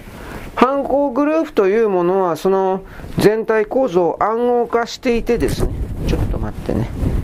よいしょ暗号化していてですね。であの被害に遭った国とか機関とか組織に巨額な身代金を要求してました。この辺のあたりはニュースで結構出てたから覚えてる人いるんじゃないですかね。特にイギリスの医療機関がですね攻撃されまして国民の保健サービスに甚大な被害が出ました。はいはいちょっと待って。これでいいのかな。よいしょ。で、サイバー真珠湾というものをさらにその後でデジタル真珠湾というふうに呼び替えたっていうのは、カーネギー財団その後で報告書出してるんですが、その中でのことです。日本人から見たらですね、まあ、あのデジタル真珠湾という、まあ、どっちも一緒な気するけど、まあ、とりあえずですね、サイバー911と呼ぶ人も一応言います。この攻撃においては。で、現在日本においても工場だとか病院が、まあ、トヨタなんかもそうですね、次々とあのー、攻撃されてですね、直近、先月だったかな？ちょっと待って。先月だったかな？名古屋港、名古屋港のコンピュータシステムが攻撃されて、輸出港、輸出港のコンテナターミナルがですね、コンテナターミナルが機能不全になって、大型トラックがですね、立ち往生して長い列ができました。これ多分明確にこれトヨタの関連の攻撃だと思います。電気自動車の株価だた下がりしたんで、トヨタに関連する株価の大暴落を仕掛けた動きが、あの、ダイハツであるとか、ダイハツの不正なんとかであるとか、あとは、なんだっけ、トヨタ紡績だったっけあのエンジンの、なんたらかんたら。あの辺だろうなと見ています。で、まあ、とりあえず身代金の金額だとか方法は公表されておりません。大体ビットコインだったんじゃないのとは言われるんだけど、で、半導体がさらに発展してですね、細密化、つまり細かくなっていって、ほんでもってですね、AI が高度化していった時にですね、まず頭が、AI、人工知能が頭が良くなっていった時にですね、中国が仕掛ける、まあ、中国とも明確に生きっていいと思うんですけど、中国が仕掛ける大規模な、え、っと、サイバー攻撃という言い方ですか、ちょっと待ってね。え、っと、これとこれとこうやって。まあ、中国が仕掛ける大規模なサイバー攻撃はですね、深刻に懸念されています。まあ、やるでしょう。台湾、台湾のですね、侵略の時に必ずそれあります。日本に対して。そうしなければ、あの、後配置、日本というのは、日米の軍事力がある地域ですから、中国がなんだかんだ言って台湾を攻めるときにここを破壊、混乱して、混乱の状態にしておかないと、台湾の侵略、または台湾の封鎖、あらゆる意味によって成功しないので必ずやります。サイバーにおいてやるけど、同時にまた日本にいる大体およそ100万人いる中国人と韓国人、朝鮮人、これらの連中の中に必ず破壊工作員がいますから、新幹線の線路に爆,、うん、爆弾仕掛けるだとか、変電所とかダムとかコンビナートに爆弾仕掛けるだとか、あとは上水道、下水道、まあ下水道関係ないか、上水道に毒を、朝鮮人が毒を入れたぞみたいな、毒を仕掛けるか。やると思います。やらんわけやない。戦争やるんだ戦争なんだから。これは日中戦争の時に中国の側がどのような汚いことをしてきたのかということを調べれば簡単にわかるんですが、脳の中を左側にリベラルがとかって言ってる、差別がとか、ね、軍屈がとかこれ知恵遅れはもうはっきりで、あ、すみません、今殺してしまえばいいと言うようになったけど言ってませんよ。あまあ、逮捕すりゃいいんじゃないですか、本当に。邪魔だわ、こんな奴ら。ここの段階においてはそう思うわ。まあそう思うんで、いずれにしてもですね、大きく今、社会の状況というか、世界の状況は変わりつつあるというか、変わってるんですが、そのことに気づきたくない人は、なんかぼ、なんだか、うんだらかんだらとやってますね。で、ついでに、2月7日なんで、これは速報というか、これちょっと覚えとかんといかんで、今日なんです。えー、っと、これもう終わってるんじゃないですかね。今日の日本時間の2月の7日の午前3時です。午前3時ですよ。もう終わってるんですが、夜中。モスクワからタッカー・カールソンが唇を切ってます。僕は今の彼の X ですか？あの番組まだ見てないから知らんけど、ジャーナリズムの使命は真実を知って伝えることだ。これまでのホワイトハウスの発表と欧米メディアのウクライナ戦争の報道というのは政治プロパガンダであって真実は隠蔽されている。そもそもプーチンの言い分を聞こうともしなかったではないか。私は米国を愛し自由を尊びそれへ真実を伝えてこれからプーチン大統領と独占インタビューをこなしますと言いました。だからまだこれまだなのかな？どうなんだろうであのー、とにかくですねプーチン大統領とはおそらく会っていてあのー、午前5時なのかな？僕これまだ確認してません。すみません。まあとりあえず放映をですね待ってるということです。プーチン大統領が何を言ったのかということに関して。でこのタカ・ガールソンがあのー、インタビューをしたというこの内容に関して発表されてるんだったらいわゆるヤフーとかそういうところで、あの、まあ、ニュースサイトですね。そういうところで取り上げられているはずだろうけど、どうだろうね。それすらないんじゃないかな。ど、どうなんでしょうか。僕はこれ、なんとも言えないんですけど、今のところまだ調べてないですよ、全然。まあ、いずれにしてもですね、一方の人のあの言い分だけが一方的に永久的に正しいなんてことはありません。かといって、まあ、プーチン大統領がですね、100%正しくてみたいなことは僕は言いません。彼は戦略家として頭はいいと思うけど、明らかにそのキエフを攻撃するというですね、ああ、なんでこんなことさ、バカじゃねえの俺あの時言ったような気するけど、2年前か。そういそういうですね、まあ、彼に間違った判断を下させるためにあの間違った情報を送ったやついるなと思うそれもなんとなくわかるんだけど、まあ、そういう全体構造をですねもあのロシアとウクライナの戦いの中に僕は持ってるということです。あなたはどうか知らんけど、まあ、あなたはあなたなんだからどうでもいいんだけどさ。というわけでございますからタカ・カルソンのこの報道というか動きに関しては何らかの形で注目しておいた方がいいんじゃないかと。僕もこれ分かったらですね、えー、この配信で、まあ、あなたにですね伝えようと思います。よろしくごきげんよう。